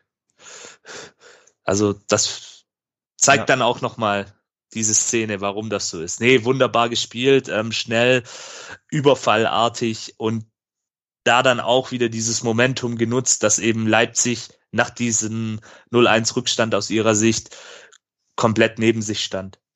Mhm. Weil es war natürlich, und das müssen wir an der Stelle auch erwähnen, sehr, sehr schlecht verteidigt aus Leipziger ja. Sicht. Also das, das kann man sicherlich auch vermeiden, das Tor. Mhm, ja. Was man auch vermeiden konnte, war der direkte Anschlusstreffer. Zwei Minuten später nach einer Ecke. Äh, ich weiß nicht, wie ausgesprochen wird, Sesko, Sesko, Sesko. Ähm, köpfte auf jeden Fall eine Ecke einfach rein. Anton steht daneben, Sakulu steht daneben und äh, ja, äh, das war relativ ähm, relativ eindeutig, äh, wie, wie frei der stand. Ähm, und das hätte durchaus ein Kipppunkt sein können, Janik, oder? Also ich meine, es war einfach schlecht verteidigter Start, muss man auch mal sehen. Aber ich dachte ja. mir schon, ich habe ja noch in unseren WhatsApp-Chat geschrieben, nach dem Motto, oh, hoffentlich ziehen die das jetzt durch, ey, und halten die richtig vom Tor fern und dann in dem Moment machen die halt das, das, das 2-1. Ähm, wie war so dein, dein Gefühl nach dem, nach dem Gegentor? Ja, genau. Äh, so wie du es gerade beschrieben hast, oh, das könnte jetzt wirklich so ein, so ein Knackpunkt im Spiel sein. Jetzt ist Leipzig wieder da, schnelle Antwort aus ihrer Sicht. Ähm, natürlich verteidigen darf man da ja gar nicht sagen, weil Scheschko, also sorry Jungs, den hätten wir wahrscheinlich gemacht, den Kopfball. Der kann da wirklich ja. in aller Gemütsruhe ähm, einnicken. Ähm, da kann dann auch Nübel nichts mehr machen. Ähm, Sagadu und Anton waren da, glaube ich, noch ein bisschen im, im Jubelschlaf. Ich weiß es nicht. Ähm, kennt man so von ihnen eigentlich nicht. Also spielen ja beide auch wirklich eine starke Saison. Mhm. Aber das ist eben auch so eine, ja, ich will jetzt nicht hier den Brudler machen, aber das ist tatsächlich auch so eine Schwäche beim VfB in dieser Saison. Das Verteidigen von Standards. Also das war schon gegen, beispielsweise gegen Bayern auch so eine Thematik. Da, da haben sie, mhm da haben sie manchmal ihre, ihre Probleme und ja, es war dann, wie gesagt, so für einen kurzen Moment, ha, können, kann das jetzt Leipzig natürlich wieder zurück ins Spiel holen? Wie reagiert die Mannschaft darauf? Wird vielleicht noch mal was umgestellt, aber sie haben es ja dann wirklich gut, gut fortgesetzt. Ja, also haben direkt weiter nach vorne gespielt und Mittelchat hat eine Chance, dann Wagnermann, der äh, knapp drüber schießt. Chris, wie fandst du denn Wagnermann in dem Spiel? Er hat ja nur äh, keinen guten Start gehabt nach seiner Verletzung äh, bislang. Wie fandst du ihn gegen Leipzig? Er kommt langsam ins Rollen, habe ich mhm. das Gefühl. Er versteht immer mehr die Abläufe vom, vom System, von, von seinen Mitspielern auch, oder wie halt die Laufwege auch sind und seine eigenen sein sollten. Und ich denke tatsächlich, dass das merkt man ihm an, dass die Spielpraxis einfach auch da ist, dass er dann auch seine Klasse, die er da durchaus besitzt, äh, mit seiner Körperlichkeit mit, mit, mit seinem, seinem Antritt, der dann auch durchaus gut ist mit seiner Robustheit in den Zweikämpfen eigentlich, dass er schon einiges mitbringt, was, was ihn wirklich zu einem verdammt guten Rechtsaußen machen kann, wo halt leider halt der Körper nicht immer mitspielt. Und das ist mhm. meine, meine zweite große Befürchtung, weil immer wenn Wagnermann so wirklich ins Rollen kam, war er kurz drauf irgendwie kaputt. Ja. Und ich wünsche es ihm einfach nicht. Ich wünsche ihm wirklich, dass, dass er da durchziehen kann. Ähm, weil bei ihm sehe ich wirklich auch ansteigende Form. Mhm. Und, und das immer noch. Und da ist, da ist auch noch Luft nach oben. Und das kann der ausfüllen. Ja. Ja Deswegen, also, ich fand, ich fand seinen Auftritt da insgesamt echt gut gegen Leipzig. Also vieles ja, richtig gemacht. Einfach auch diese Körperlichkeit, ne, die er dann und diesen, diesen Zug, den, den er reinbringt. Also ich fand ihn auch auf, als auf der rechten Außenbahn ähm, gut, ähm, weil er da einfach nochmal was, was ganz anderes reinbringt, auch als ein, als ein Stenzel. Das beispielsweise, ich meine, Stenzel ist ja auch kein klassischer äh, Wingback. Ähm, aber ja, also mir, mir hat mir da auch gut gefallen. Äh, dann kommen wir in die 43. Minute und äh, Baumgartner muss für dieses Foul an Stelle eigentlich rot sehen, Janik, oder? Ja. Also für mich war es mindestens dunkelgelb. Ja, also äh, im Stadion natürlich, da, da siehst du es nicht richtig. Aber ich habe es dann nachher in der Zusammenfassung gesehen. Also da kann er wirklich von, von Glück äh, sprechen, dass er da nicht geflogen ist. Also da geht da wirklich, ja, ich glaube aus Frust, ich weiß es nicht, ähm, viel zu hart rein. Ähm, trifft ja dann auch, glaube ich, ich, ich habe es gerade nicht mehr genau vor Augen, das Foul, ähm, trifft ihn, glaube mit der offenen Sohle. Ja, ja, auf jeden Fall. Mit der, ja, ja. mit der offenen Sohle. Ja, also da hätte er sich auch nicht beschweren dürfen, ähm, wenn es da dafür den Platzverweis gibt. Ähm, hat sich, glaube ich, auch, ich weiß nicht, ich glaube, er hat sich nicht arg drüber beschwert. Äh, ich glaube, ihm war da schon bewusst, dass das, dass er da jetzt wirklich noch glimpflich davon gekommen ist. Aber Ja, das ja. kann natürlich auch zu einer schweren Verletzung führen. Von daher, ja, Ja, also es war Blöde fahrlässig. Aktion. Ne? Also ich unterstelle ihm da jetzt nicht, dass er Stiller kaputt Nein, soll, aber nein, es war halt war fahrlässig Also- mit, mit der offenen Sohle rein. Ähm, überhaupt nicht, überhaupt nicht. Na, naja. Und dann gab es noch einen letzten Aufreger vor der Pause. Jamie Leveling bekommt den Ball nach einer Hereingabe von Mittelstädt äh, von der Hacke des Leipzigers vor die Füße. Und Chris, ich habe nicht so richtig verstanden, was er damit machen wollte. Also ich finde, er schießt den so, also es sieht, es sieht so ein bisschen Tippkick-mäßig aus, nach dem Motto, ich hole jetzt mal richtig aus und äh, hau die jetzt mal voll rein. Äh, das Ergebnis war, ähm, war so, wie wir es bislang bis zur 48 Minute, auf die wir gleich noch kommen, äh, von Jamie Leveling äh, gewohnt waren, oder? Ich finde jetzt den Tippkick-Vergleich ganz gut, weil ich hatte, als ich das gesehen habe, kam mir in den Kopf diese Anime-Serien von früher, da mit, Zumbasa oder was weiß ich was. Mhm. Und die haben dann auch, und jetzt kommt mein Powerschuss, boah! Und dann so riesig ausholen. Und dann, dann halt, ähm, äh, dann hat dann halt Leveling in seiner in seiner unnachahmlichen Art am Tor vorbei. Also ich, habe echt gedacht, so, Junge, was, was ist los bei dem? Das ist äh, ja ein- einfach schade. Das, das ist dieses, manchmal dieses Quäntchen Glück, wo vielleicht fehlt, dass der Ball Ja. dann noch einen Zentimeter anders springt und ja, äh, es, sagen wir so, er hat's gerettet. Er hat es in der zweiten Halbzeit sehr, sehr gut gerettet und, und äh, ich Ja. weiß nicht, ob er damit alle seine Kritiker zum Schweigen bringt, ähm, aber das war einfach, das war so, so, so ein, ja, so, so, so, so, ein- so ein Leveling-Ding, wo ich denke so, Junge, irgendwann, irgendwann ist auch mal gut. Also dann schieß einfach nicht mehr aufs Tor. Ja, ist so ein bisschen wie, wie, wie Mangala früher, ne? Der hat es zwar auch immer wieder probiert, aber das, da kam immer nur so Schüsschen raus, der hat auch so seinen Superschuss ausgeholt, ja? Und dann kullerte der Ball aber nicht. Hat äh, so vielleicht viele andere Qualitäten. Äh, nicht zuletzt, dass er noch so ein bisschen Geld in die Kasse spielt jetzt, aber ähm, genau, aber die, der Superschuss, äh, so ein Barca Superschuss kommt ja noch in der zweiten Halbzeit. Ähm, und dann war Pause. Janik. Äh, VfB für 2 zu 1. Knapp, aber äh, verdient. Äh, Leipzig nur mit einer Chance, Torchance, der da drinne war. Wie, wie ging es dir zur Pause? Wie war dein Gefühl im Stadion? Ja, äh, erwartungsvoll, Mhm. aber natürlich auch ein Stück weit äh, mit der Befürchtung, okay, Marco Rose wird die Jungs oder wird seine Jungs jetzt nochmal heiß machen und ich habe mir dann auch die Bank von Leipzig angeguckt. Da waren so Namen wie Henrichs, Orban, also ziemlich, ziemlich viel Qualität noch vorhanden. Äh, Paulsen, Mhm. wo ich mir dann auch gedacht habe, oh, da kann natürlich, da kann natürlich dann auch noch mal was nachkommen Mhm. und Spieler auch ähm, auf dem Platz ähm, gewechselt werden, die natürlich auch so ein Spiel dann noch mal drehen können, die einfach diese Qualität dann auch haben. Und ich Mhm. war aber trotzdem ein Stück weit auch, wenn es da dieses doofe Gegentor gab, äh, erfreut, wie der VfB scheinbar wieder diese erneute Negativserie in der Saison zumindest für eine Halbzeit abgeschüttelt hat gegen einen qualitativ und ihr hattet es vorhin auch schon erwähnt, das darf man nicht vergessen, es war immer noch RB Leipzig und die sind auch nicht mit einer B11 angetreten. Ja. Ja, den Forsberg, den gibt's nicht mehr. Das wurde ja auch so ein bisschen dann in den Medien immer mal wieder kolportiert. Aber, also sorry, Danny Ja. Olmo, Baumgartner, also es sind jetzt nicht so schlechte Jungs. Ja. Nee, der Einzige, der fehlte, war, war Xavi, glaube ich, äh, mit einer, mit einer Gelbsperre. Xavi Simmons, genau, genau, Genau. richtig, der hat gefehlt. Und aber irgendwer ist sonst- noch beim Afrika Cup, ich habe gerade vergessen, wer. Genau, genau. Ein Spieler war noch beim Afrika Cup, aber sonst war da die volle Kapelle angerückt und ja, ich hatte ein sehr gutes Gefühl, aber eben auch die Befürchtung, okay, jetzt könnte Leipzig nochmal alles geben, alles nach vorne werfen und vielleicht auch nochmal das Spiel erneut drehen beziehungsweise in ihre Richtung lenken. Ja, ja. Haidara war es übrigens, der dann noch. Äh, Haidara, genau. Ja, ja, genau. Ja, dann starten wir noch in die zweite Halbzeit, ähm, die Yannick so freudig erwartet hat. Und äh, es wurden wilde neun Minuten. Denn äh, über Levelings Superschuss haben wir gerade schon gesprochen. Der kam in der 48. Minute. Führe ich mit einer Superflanke auf Wagnermann.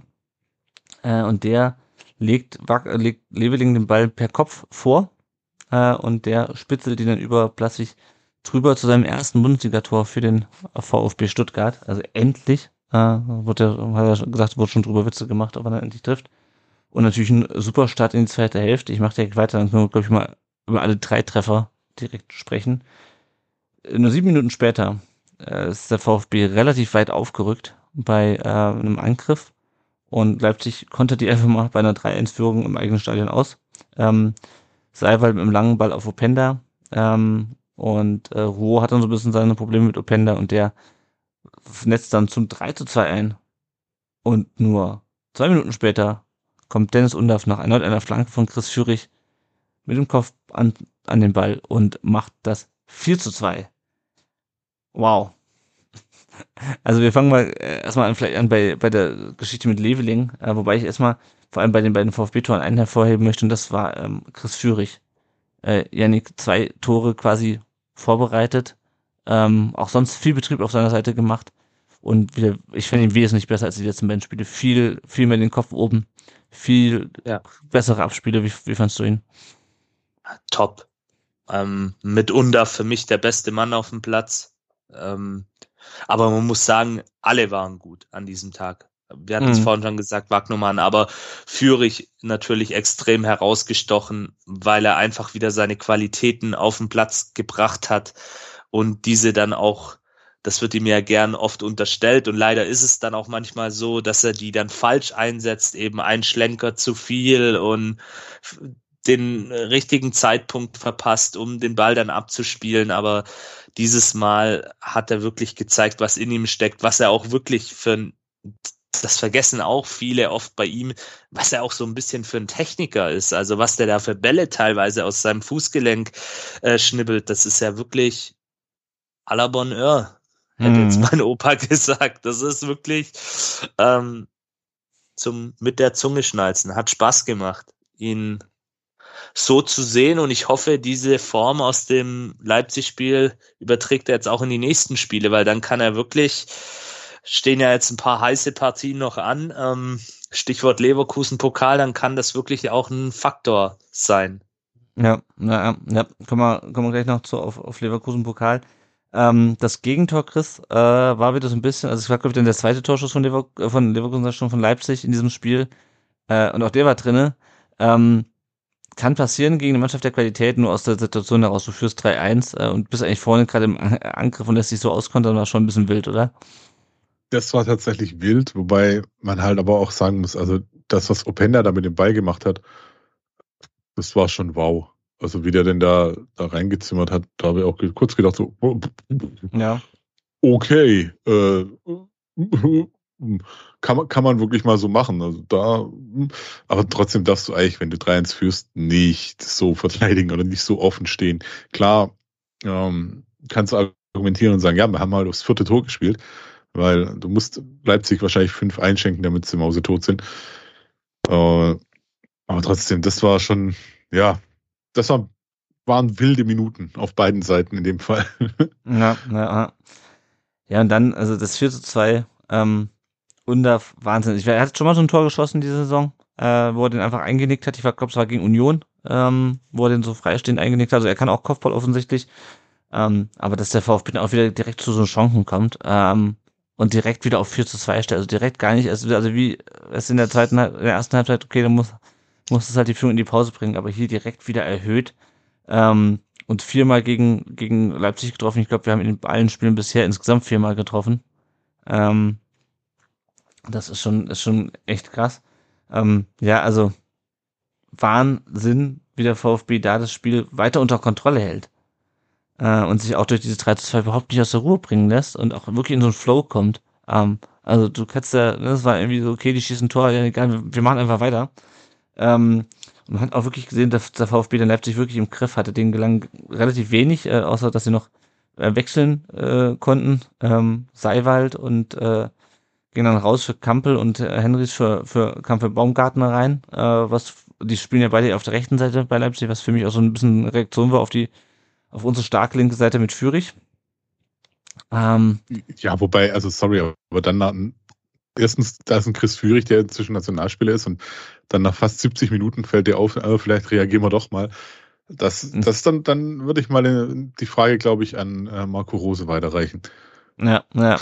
Es war ja auch der, es war ja auch der, der erste Wechsel überhaupt in, in diesem Spiel. Mhm. Ähm, erstaunlicherweise, obwohl so viele Tore gefallen sind. Und auch vor allem auf Leipziger Seite man ja durchaus ein gewisses Verbesserungspotenzial äh, schon früher hätte ausmachen können, bevor der VfB mit 4 zu 2 in Führung ging. Gelb äh, gab es dann für Anton die einzige äh, gelbe Karte für den VfB, glaube ich, in diesem Spiel. Wegen Zeitspiel, weil er einen zweiten Ball irgendwie reingeworfen hat. Ist die dritte erst, also auch da muss man gucken. Ja, klar, das wird irgendwann kommen. Äh, ich hoffe, dass nicht bei allen gleichzeitig kommt. Wir haben jetzt ein paar Spieler mit drei gelben Karten. Ich finde das für den äh, 19. Spieltag äh, ganz passabel. Es gab schon Spielzeiten, da hatten wir so viele gelbe Karten nach fünf Spielen gefühlt. Ähm, und dann wurde es echt komplett wild, weil dann schießt der VfB plötzlich ein fünftes Tor gegen Leipzig. Ähm, und äh, das dann auch der spätere Endstand war 5 zu 2. Und ja, der VfB, das ist irgendwie sinnbildlich für den VfB diesem Spiel. Der VfB kriegt einen Freistoß, er ist freigegeben, Stiller führt ihn schnell aus, rechts rüber auf, auf Undaf. Und der läuft in den Strafraum rein, schießt, ähm, Platzwig hält den ersten Ball und er nimmt sich den Ball und knallt ihn im Nachschuss dann rein und macht damit äh, sein erstes Dreierpack in dieser Saison und, und dann äh, damit auch seine Saisontore 10, 11 und 12 im, ich glaube, 16. Einsatz, weil er äh, am Anfang ein paar verpasst hat. Also, schon das spielerisch super gemacht, können wir gleich noch drauf eingehen, aber erstmal kurz zu, zu Dennis Undav. Ich habe ja schon vor der Saison gesagt und immer wieder, ich hatte so Bock auf den, ja. Ich meine, ich freue mich, dass wir Gerassi haben, der 17 Tore hat und jetzt äh, gerade mal Pause machen muss in der Bundesliga.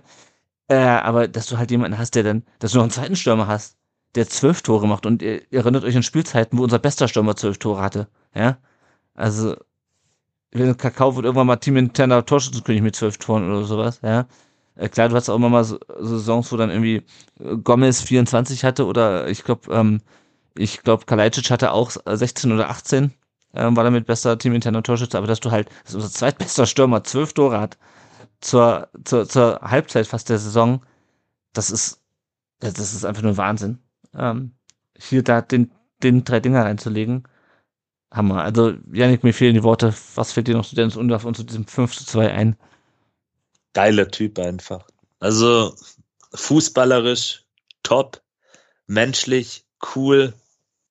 Ja, Dennis Undaff ist, glaube ich, gerade so der, wie sagen die jungen Leute dazu, der, der, der, jetzt fällt mir der Begriff nicht ein, aber so eine der heißesten Aktien in der Bundesliga, glaube ja. ich. Also ja. Äh, spätestens nach diesem Spiel sind, glaube ich, noch mal ein paar mehr auf ihn aufmerksam geworden und ja, in Stuttgart wissen wir, was wir an ihm, an ihm haben wie gesagt, er ist halt auch ein toller Charakter, sehr bodenständig, auch vor allem sehr authentisch dann nachher in den Interviews äh, nach dem Spiel. Er trägt ja. sein Herz wirklich auf der Zunge und ähm, das ist einfach auch ein schöner Kontrast und mal eine schöne Abwechslung zu diesen, ja, das wird ja auch oft erwähnt, aber es ist einfach so zu diesen 0815 Interviews und ja, einfach ja. Ein, ein, geiler Typ. Das ist ja. so das, was mir noch zu ihm einfällt was ihn eigentlich am besten beschreibt. Ja. Ich möchte einen vermutlich nicht mehr ganz so jungen Menschen äh, zitieren. Äh, Undaf ist Liebe. Ah, okay. Schön. das, das stehe ich immer noch, ja. ja. Ja, das ist nämlich das, was der Chris in die äh, in so einen Chat geschrieben hat und ich kann es nachvollziehen. Ähm, also ja, Wahnsinn. Fünftes war auch der Endstand der VfB und Leipzig haben noch ein bisschen gewechselt. Äh, Paulsen kam noch rein äh, und der Neuzug Elmas für für Schlager. Massimo kam für Leveling beim VfB in der 84. und Samuele Di Benedetto für Enzo Mio in der 84. Das war dann auch so ein bisschen ähm, die Auswechslung, die du dann, wo du dann dir nochmal den Applaus abholst, später noch ähm, Orban für Simakon und äh, Stercio für Wagnummer sowie Stenzel für Undaf und Milosevic für Führi, das heißt, wurde jeder nochmal ähm, gefeiert. Auf die Benedetto sollten wir vielleicht nochmal ganz kurz eingehen. Äh, der hat einen guten Auftritt gemacht, äh, fand ich, Chris, oder? Äh, ziemlich unaufgeregt, ja. Für, für, für so einen jungen Kerl, äh, fürs erste Bundesligaspiel gegen so einen Gegner, brutal abgeklärt. Also ah. ich habe da auch nicht irgendwie das Gefühl gehabt, dass vom, vom Niveau her was abfällt. Also vom Wechsel her, dass man sagt, ja. okay, ja, ist vielleicht ein bisschen schwächer oder ein bisschen langsamer oder sowas. Überhaupt nicht. Das war echt ein fließender Übergang und finde ich eigentlich als ersten Auftritt durchaus vielversprechend. Ja, ja, also, ne, das hat ja ähm, Hönes dann auch gesagt, das war jetzt mal reinschnuppern. Der Sprung ist riesig und ich hat auch, glaube ich, ähm, das hat auch, glaube ich, äh, Nico Willig nochmal gesagt im Rahmen vom äh, Mercedes-Benz Junior Cup. Ähm, der Sprung von der U19 Bundesliga oder selbst von der U21, wo er, wo er auch spielt, in die Bundesliga ist riesig. Der ist einfach wirklich riesig und ähm, wir haben uns, ich finde immer noch zu Recht, die letzten Wochen ein bisschen gewundert, dass, ähm, dass Hönes die halbe U19 mitnimmt und sie ähm, größtenteils auf der Bank versauern lässt. Diesmal stand dann, glaube ich, ähm, ah, wie heißt er? Nicht im Kader, hat er bei der U19 gespielt. Der gegen Heidenheim schon gespielt hatte. Ich komme gerade nicht auf den Namen. Raimund. Raimund. Luca Raimund. Luca Raimund, genau, der spielte dann für die U19, auf die kommen wir gleich noch. Der äh, lief dann für die U19 auf am, am äh, Samstag und war diesmal nicht im Kader. Dafür ist halt eben Milosevic und die Benedetto. Und ähm, ja klar, es ist natürlich eine andere Situation. Du führst 5 zu 2 zu Hause. Das ist natürlich ein etwas saferes Umfeld für einen jungen Spieler, um ihn reinzuwerfen. Auf der anderen Seite hast du Luca Raimund auch gegen in Heidenheim ähm, reingeschmissen und äh, das ist das denkbar un, äh, ungünstigste Umfeld, um jungen Spieler reinzubringen, wenn du, wenn du danach gehst, auswärts äh, in so einem kleinen engen Stadion bei äh, Querstehen im Regen ähm, und, und im Rückstand. Also, ja. Schauen wir mal, wie das weitergeht. Äh, freut mich auch, dass Milosevic nochmal reinkam, auch wenn er natürlich dann in der 90. Minute bei dem Spielstand keinen großen Einfluss mehr hatte. Ähm, wir ist haben egal, das war eine Belohnung, glaube ich. Ja, ja, auf jeden Fall. Das, also das, deswegen. Ich habe ich hab übrigens nebenher hier gerade die ähm, VfB-Torschützen der letzten Jahre, die treffsichersten der mhm. letzten äh, 20 Jahre. Und da ist Kakao mit 13 Saisontreffern noch relativ gut dabei. Ja. ja, ja. Jondal Thomasson, wie viel hat der gemacht als bester Torjäger? Was meinst du? Ich glaube neun oder so. Ja, genau. Und ja. es gab einen zweiten Stürmer, der auch neun gemacht hat in der Saison. Ah, warte mal, das müsste so 5 zu 6 gewesen sein. Äh, ich weiß es nicht mehr. Luboja. Daniel Ach, stimmt, Luboja. ja, natürlich, natürlich, natürlich. Ja, ja, genau. Das Streifenhörnchen. Ja. Gut, Nein, acht auch, Tore sogar. Acht Tore, beide. Nicht ja, es, neun, gab acht. Auch, es gab auch, glaube ich, auch Jahre, wo unser bester Torschütze sechs hatte. Oder so, so die letzten Jahre. So zu 18, ja, 19. Ja, Kommt hin. Das war wahrscheinlich Zuber oder so. Also, ähm, wir haben nicht wahnsinnig viel Rückmeldung bekommen auf dieses Spiel. Der Uwe Michael schreibt auf Instagram geiles Spiel. Und der Jürgen Gregor hatte 4 zu 1 getippt und sagte knapp daneben, ich nehme auch das 5 zu 2 Forza VfB. Also, erstmal muss ich sagen, was für eine Reaktion auf diese beiden Spiele. Wir haben ja gesagt, ja, der VfB steht immer wieder auf, dann ist er gegen Bochum nochmal ausgerutscht. Aber Yannick, ey, geil, oder? Also das ist einfach jedes Mal, wenn die auf die Fresse kriegen, und das ist ja noch, also das ist ja nicht auf die Fresse kriegen, du hast ja zwei Spiele verloren. Jo, passiert. Das, das gibt, wir kennen Spielzeiten, da wären wir froh gewesen, wenn wir nur zwei Spiele am verlieren. ähm, aber ja. trotzdem, und dann machst du einfach Leipzig mit 5 zu 2 weg. Das ist doch Wahnsinn, oder? Also was, was, was ist denn da los? Was ist da los? Das ist einfach, ähm, ja, das ist einfach die Stärke des Kollektivs. Jetzt wird sehr philosophisch, aber anders kann man es ja nicht beschreiben. Die Truppe weiß, was sie kann. Sie neigt dazu, manchmal dann fahrlässig zu sein. Hat man in den zwei vorherigen Spielen dann gesehen aber daraus aus diesen negativen Dingen dann auch wieder Positives zu schöpfen. Und, und das ist ja auch immer das, was wir auch in der Vergangenheit immer mal wieder ähm, kritisiert haben. Wir haben natürlich nicht die höchste, also wir haben eine Qualität absolut im Kader. Wir haben aber im Vergleich jetzt zu den absoluten Top-Teams vielleicht nicht, aber trotzdem mhm. können wir aus dieser Stärke des Kollektivs ähm, letztendlich was schöpfen oder kann die Mannschaft ihre Stärke auch schöpfen, weil das dann gepaart mit der Entwicklung auch einzelner Spieler, Beispiel Chris Führig, der sich super entwickelt hat in den letzten Monaten oder auch ein Joscha Wagnumann, ihr hattet es vorhin erwähnt, der jetzt immer besser reinkommt, dann kann eben sowas passieren. Eine richtig gute Taktik, die auch zu der Mannschaft passt und, und dann ja, das ist ja nicht die erste Spitzenmannschaft, die wir schlagen. Wir haben Dortmund zweimal geschlagen, das darf man auch nicht vergessen. Ja. Und ja, die, die sind auch in der schwierigen Phase. Aber auch hier bin ich nicht müde zu erwähnen, die waren Vizemeister. Die hätten Meister werden müssen können, haben wir schon alles besprochen. Und ja, es ist, das ist mit Abstand die größte Stärke, dass diese Mannschaft es schafft, gegen alle Widrigkeiten anzukämpfen und immer eine Reaktion auf Lager hat, beziehungsweise parat hat. Sei es im Spiel, wie jetzt gegen Leipzig, wenn die Gegentore kommen, oder aber auch nach einer längeren Niederlagenserie. Und das ist ja dann, wird ja immer noch von vielen so dann, ja, über Performance, ja, das mag sein. Glück, Glück gehört immer dazu im Fußball, das ist einfach so.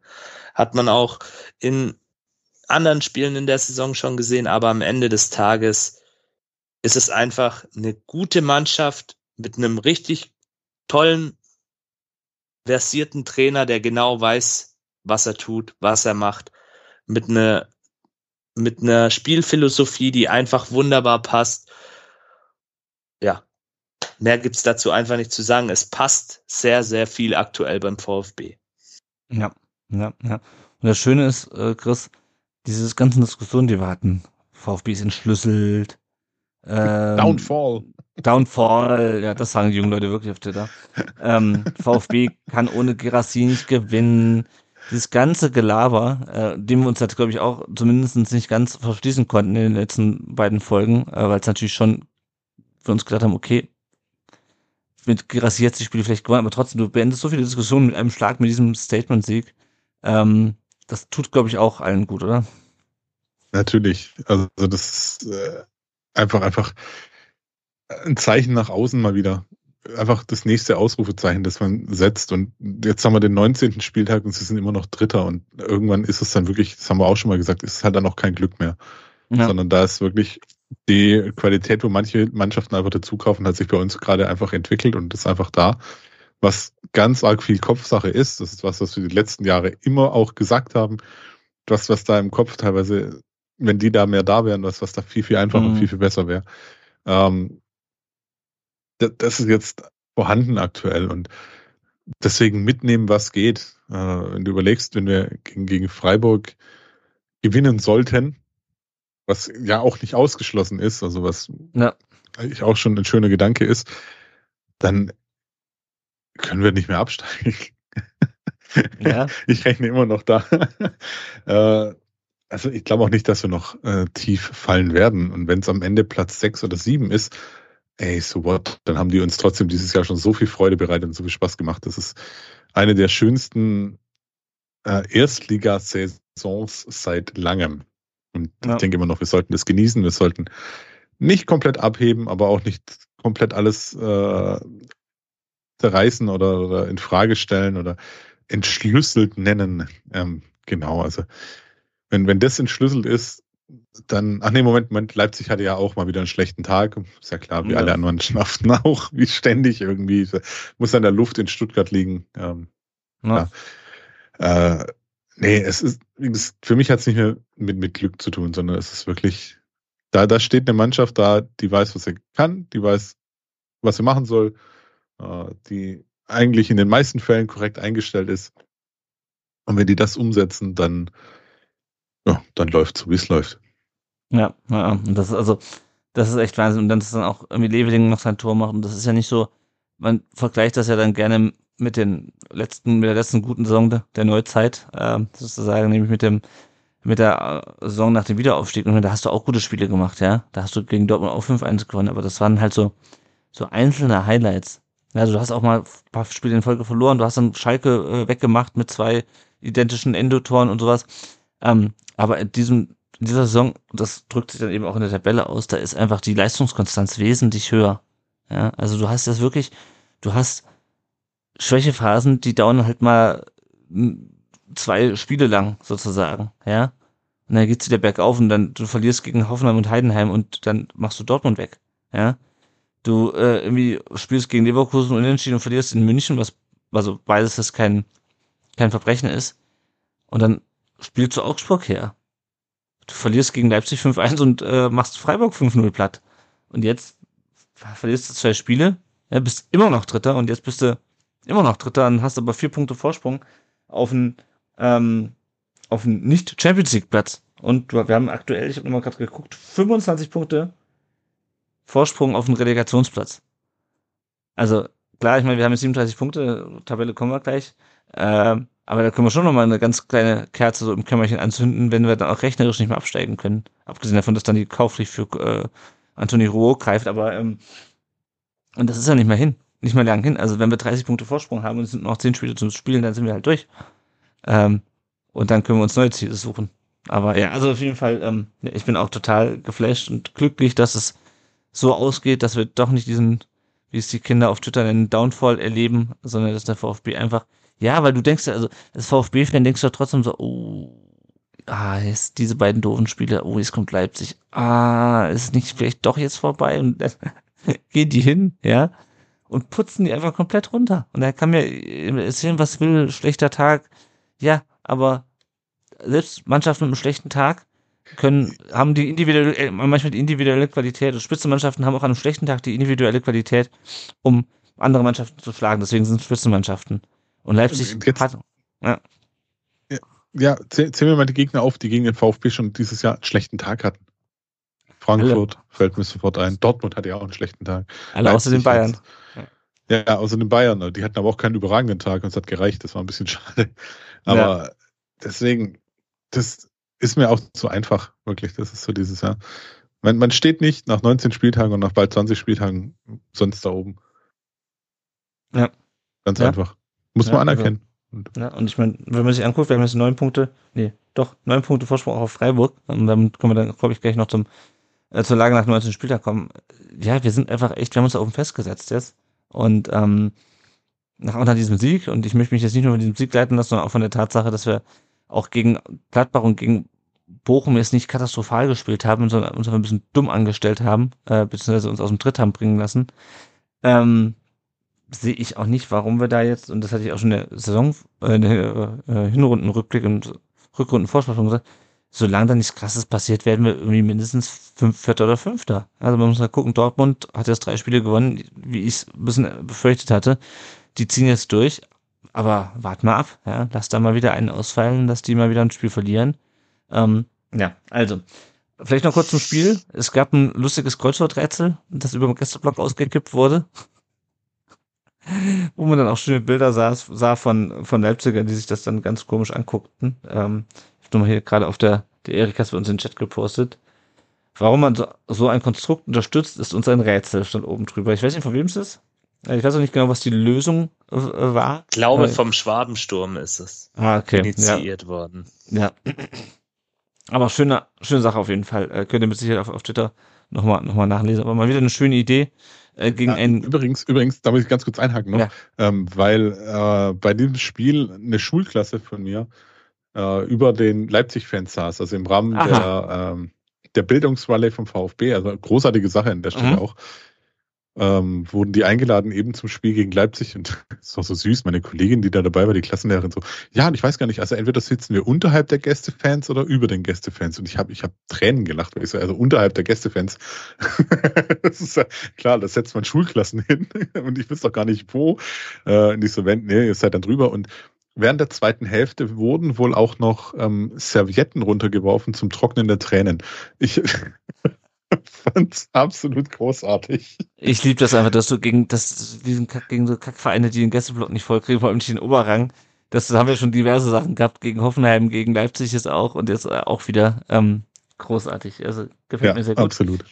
Äh, vier Spieler haben es in die Kicker-F des Tages geschafft. Ich glaube, Dennis Undorf ist Kicker-Spieler des Tages. Also ein rundherum gelungener Samstag. Habt ihr noch was, was ihr zu dem Spiel besprechen wollt? Einfach nur endlich. Einfach Ja. nur endlich haben wir auch dieses Thema mal, ähm, das, dass Ja. wir sagen können, ja, jetzt haben wir halt nicht, nicht gewonnen gegen Leipzig, sondern wir haben jetzt einfach Leipzig wirklich weggefiedelt mal. Und es, es war so schön. Es war Ja. einfach so schön. Und, und das war wirklich, es, es, das klingt jetzt richtig kitschig, aber so ein bisschen war es, äh, wie es in dem aktuellen Stadion Gassenhauer heißt, nach all der Scheiße geht's plötzlich wieder auf die Reise. Zwei Spiele richtig scheiße und dann ging es jetzt gegen Leipzig mal wieder richtig auf die Reise. Deswegen Ja. Ah, ich, ich habe richtig Bock aufs nächste Spiel und das ist auch wieder dieses VfB-Sein, dieses, dieses ähm, gucken, was passiert, was, was wir auch Jahre nicht hatten. Und ich ja. möchte es gerade einfach nur genießen. Ja, ja, und das können wir auch, wenn ich, weil, äh, ja, wir sind Dritter und damit blicken wir mal auf die Lage nach dem 19. Spieltag jetzt. Wir sind Dritter, wir haben 37 Punkte, 43 zu 25 Tore. Ähm, richtig gut. Jetzt spielen wir äh, am Samstag in Freiburg 15.30 Uhr. Ich hoffe, das habe ich mir jetzt richtig aufgeschrieben, aber ich bin mir ziemlich sicher, dass wir am Samstag 15 Uhr in Freiburg spielen. Letztes Mal hatte ich glaube ich, falsch. Äh, danach äh, geht's am Dienstag im Pokal äh, nach Leverkusen und dann spielen wir sonntags gegen Mainz und da bin ich dann auch mal wieder im Stadion mit meiner Tochter, um die Stimmung aufzusaugen und die nächsten drei einzufahren. Aber wir gucken erstmal gucken erst auf Freiburg. Die sind siebter mit 28 Punkten, hatte ich schon gesagt. Also neun Punkte weniger als vier, 25 zu 31 Tore. Die haben von den Mannschaften in der ersten Tabellenhälfte die wenigsten geschossenen Tore. Ähm, also diese Saison nicht so ähm, offensiv stark unterwegs. Sie haben jetzt gegen Bremen verloren. Fand ich ein bisschen überraschend. Bremen ist äh, momentan relativ gut drauf, ähm, jetzt nach, der, nach dem Winter. Haben auch äh, in ähm, Heidenheim verloren, auswärts. Haben in der Liga nur ein einziges Spiel zu Hause verloren und das war gegen, ähm, gegen Dortmund. Die äh, hatten ja auch, auch auf, äh, auf, zuerst auf drei, dann auf zwei Hochzeiten getanzt in der Hinrunde, wie man das so unter Europapokal-Teilnehmern sagt. Ähm, jetzt spielen sie, glaube ich, in der Rückrunde auch noch äh, in der nächsten Runde. Und ähm, da gibt es zwei Ex-VfBler, die kennen wir. Äh, Flo Müller ist der eine äh, und Benny Uphoff, ehemaliger VfB 2 äh, und VfB-Ersatztorhüter, ist der andere. Janik Keitel hat wohl, wie man das wohl jetzt schon lesen konnte, hat schon den Vertrag unterschrieben, Medizincheck bestanden. Ähm, das ist jetzt nur noch nicht offiziell, ähm, aber der wird äh, am Samstag wohl dann auch im Kader stehen, ähm, aber hat quasi schon seine Unterschrift unter einen Vertrag beim VfB für nächstes Jahr gesetzt. Ähm, auf wen wir trotz der so wenigen geschossenen Tore natürlich aufpassen müssen, sind Lukas Höhler und Vincenzo Grifo. Das ist auch mit Grifo erzähle ich da, glaube ich, keinem was Neues, dass man auf den aufpassen muss. Äh, Lukas Höhler mit äh, sechs Toren, Grifo mit fünf und Grifo auch sechs Assists. Ganz interessant finde ich, dass äh, Freiburg ähm, die zweitmeisten verwandelten Elfer nach Hoffenheim hat also fünf, die haben äh, fünf Elfmeter verwandelt bereits und vier von diesen fünf hat Vincenzo Griffo reingemacht, was aber auch letztlich auch heißt, dass äh, nur eins von diesen äh, fünf Toren bei ihm aus dem Spiel heraus ähm, geschlossen wurde, aber natürlich äh, auch starker Vorlagengeber. Ja, und auch sonst, also ich, wir hatten das schon gegen äh, Bochum, wo wir gesagt haben, auf Stöger müssen wir aufpassen. Wir müssen, glaube ich, äh, in erster Linie und ganz stark auf Vincenzo Grifo ähm, aufpassen der auch sonst sehr gute Offensivstatistiken hat. Auch ganz interessant, auf Freiburg schlägt mit 48 die meisten Flanken im gegnerischen Strafraum. Ähm, Noah Weißhaupt ist da relativ weit vorne mit den Flanken, aber auch natürlich Grifo, ähm, von der, der auf der anderen Seite dann in dem, in dem 4-4-2 spielt. Ähm, auf den müssen wir auch aufpassen. Die haben jetzt noch äh, Florent Muslier, oder ja, wird wahrscheinlich ausgesprochen, von Paderborn äh, geholt in der Winterpause. Ähm, an dem waren wir, glaube ich, auch mal interessiert irgendwann. War wenig überraschend ähm, bei unserem Sportdirektor. Und Attila äh, Scholler von Hoffenheim haben sie noch ausgeliehen. Rizzo Duan fehlt, der ist bei den Asienspielen. Und ähm, was ich noch ganz interessant finde, ich interessiert mich mal eure Meinung, der Torwart, weil die haben ja ähm, im Sommer Flo Müller zurückgeholt, haben aber nur Atubolu ähm, aus der U21, U19 hochgezogen.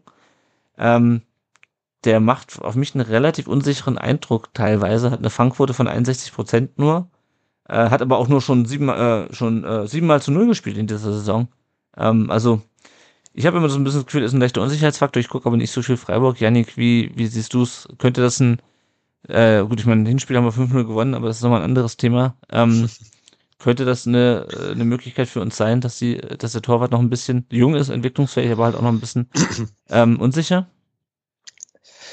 das kann sicherlich ein Faktor sein, aber ähm, man darf nicht vergessen, Freiburg an sich eine sehr, sehr starke Mannschaft, auch zu Hause immer unangenehm zu spielen, spielen auch so ein bisschen eklig, aber haben dann doch auch diese spielerische Qualität mit Grifo, haben eine gute Defensive, darf man mhm. auch nicht vergessen. Also ähm, da haben sie wirklich auch mit, mit Ginter zum Beispiel ähm, einen ja, Haudegen kann man ja schon fast sagen, ähm, der da einfach auch so ein Stück weit hinten die Mannschaft stabilisiert und ähm, natürlich dann auch so einem jungen Spieler wie Artubolo ähm, ein Stück weit Sicherheit gibt. Ähm, Artubolo, klar, junger Torwart, hochtalentiert, gilt als eines der größten Torwarttalente in, in äh, Deutschland, ähm, spielt ja auch in der U21-Nationalmannschaft. Mhm bei Torhütern ähm, ist es, glaube ich, auch so, die, die brauchen einfach ihre Zeit, um zu reifen. Er hat auch, wie ich finde, ich gucke jetzt auch Freiburg nicht regelmäßig an, aber ich finde, er hat dann doch auch schon in seinem Spiel schon gute Ansätze und in Freiburg, ähm, das kann man auch neidlos anerkennen als, ähm, als Stuttgart-Fan, finde ich, ähm, ist es natürlich auch schon so ein Stück weit die, ein Teil der DNA, diese Jungs aus dieser Freiburger Fußballschule, aus dieser Nachwuchsarbeit, ähm, dann auch schnellstmöglich im Profikader zu integrieren. Und ähm, das hatte mal Christian Streich vor einiger Zeit auch gesagt, weil er dann auch auf diese Fehler von Artubolo angesprochen wurde, ähm, dass er halt den Spielern dann auch die Zeit gibt und auch Rückendeckung gibt. Und Freiburg steht ja jetzt auch für ihre Verhältnisse, auch wenn die natürlich in den letzten Jahren weiter oben standen, nicht schlecht da. Also die sind ja. ja, jetzt auch nicht im Abstiegskampf, die sind noch drin im Rennen um die, um die Plätze für den Europapokal. Da ist noch alles möglich. Dementsprechend, ähm, das kann ein Faktor sein, aber da würde ich mich, und ich glaube, da äh, wird äh, Sebastian Hoeneß vielleicht auch ähnlich sehen. Ich würde mich da dann eher auf andere Sachen konzentrieren, einfach auch wieder versuchen, mein ähm, Spielplan ähm, oder Matchplan, sagt man ja heutzutage, ähm, den Matchplan einfach auf den Platz zu bekommen. Und das eben, was den VfB in dieser Saison so auszeichnet, nämlich dieses Verfolgen des eigenen Plans, der Taktik, sich auch nicht das Spiel vom Gegner zu sehr aufzwingen lassen. Das sind, glaube ich, die Faktoren, die du brauchst, um dann in Freiburg zu bestehen. Mhm. Ja, ja. Chris, was meinst du? Äh, wie, wie siehst, blickst du aufs Spiel in Freiburg am, am Samstag?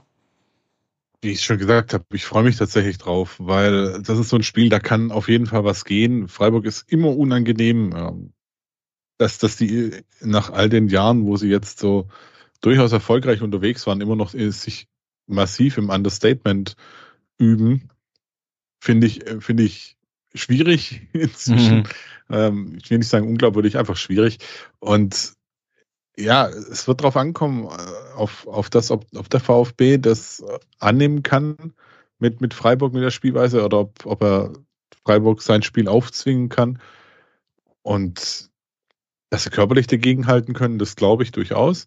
Und dass sie, oder dass, dass, dass Hoeneß wahrscheinlich auch in der Lage ist, einen Christian Streich auszucoachen, könnte ich mir auch gut vorstellen. Deswegen, ähm, ist so, so ein Spiel, da, ich denke, da, da ist alles drin, aber da ich relativ positiv ge, äh, gestimmt bin, denke ich, dass man das auch gewinnen kann mhm, und gewinnen mhm. wird. Ja, ja.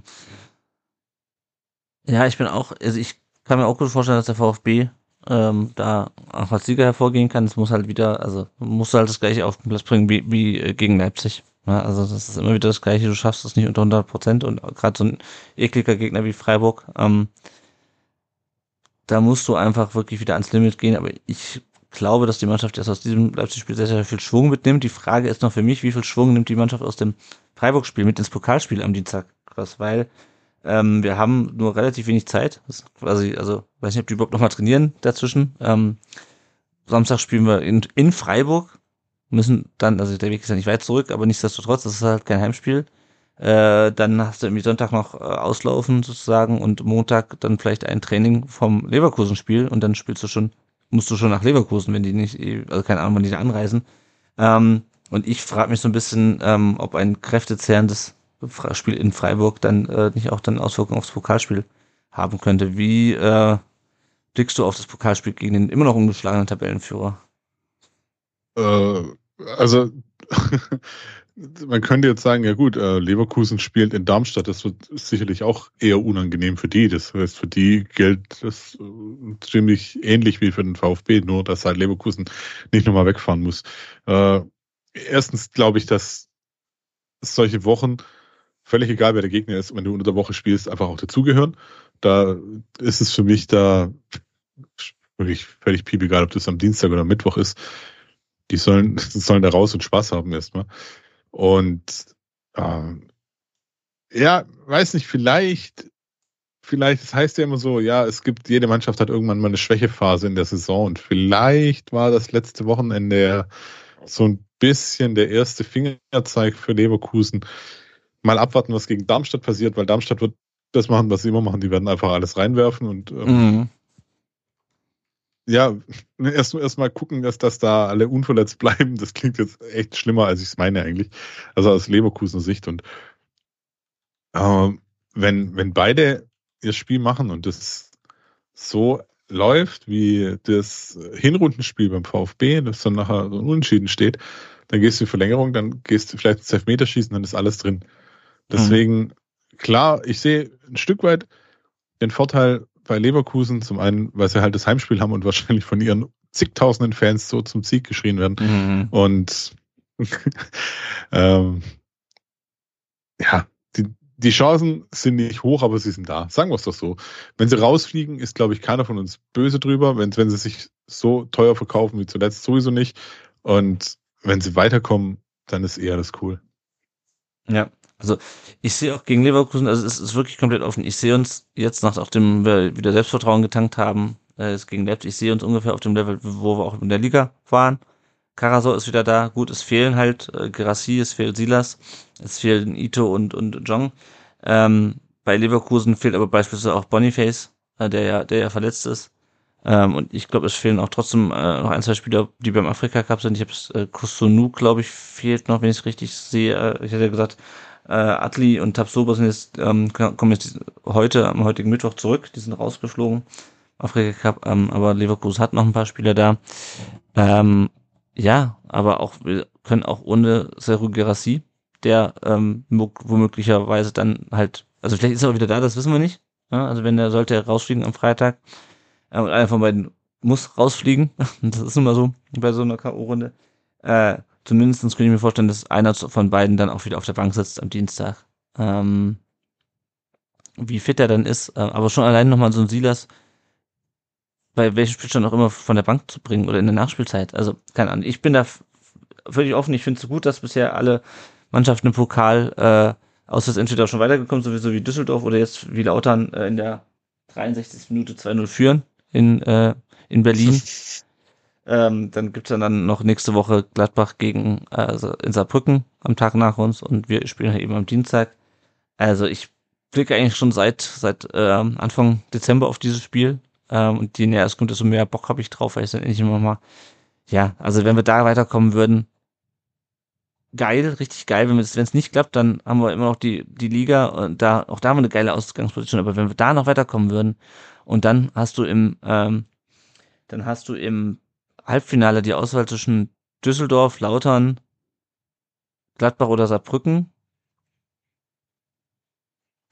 Also würde ich jedes Ausspiel mit Kusshand nehmen. Ja, ich fahre gerne nach Düsseldorf, ich fahre gerne nach Lautern, ich fahre gerne nach Gladbach und ich fahre auch gerne nach Saarbrücken.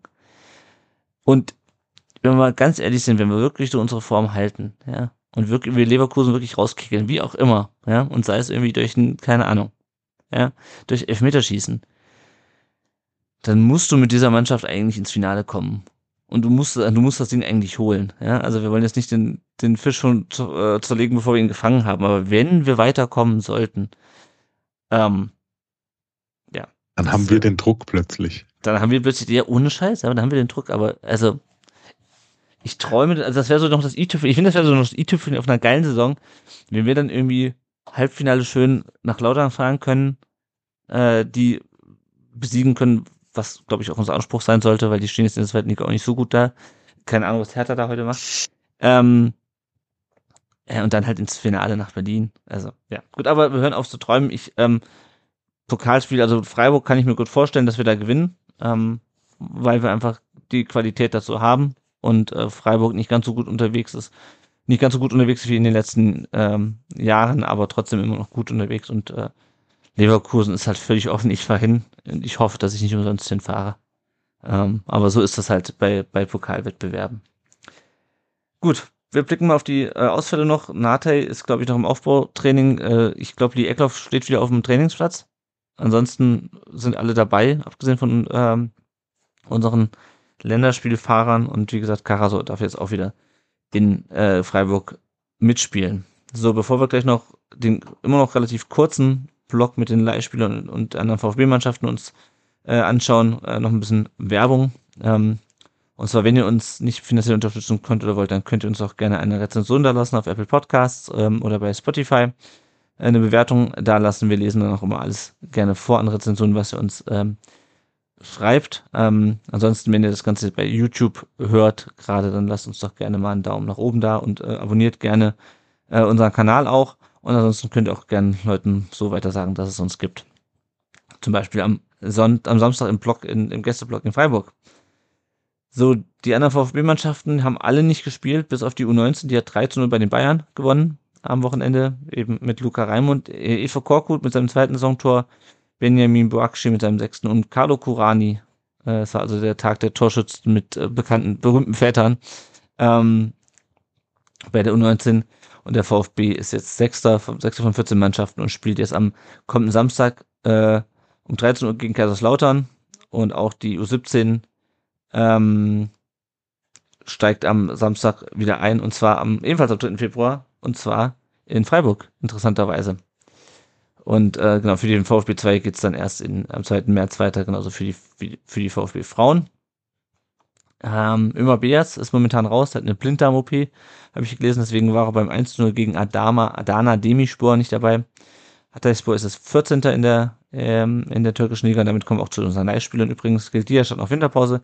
Wahid Fagir ging ins Leihspielerduell mit Juan José Perea und wieder konnte sich Rostock durchsetzen.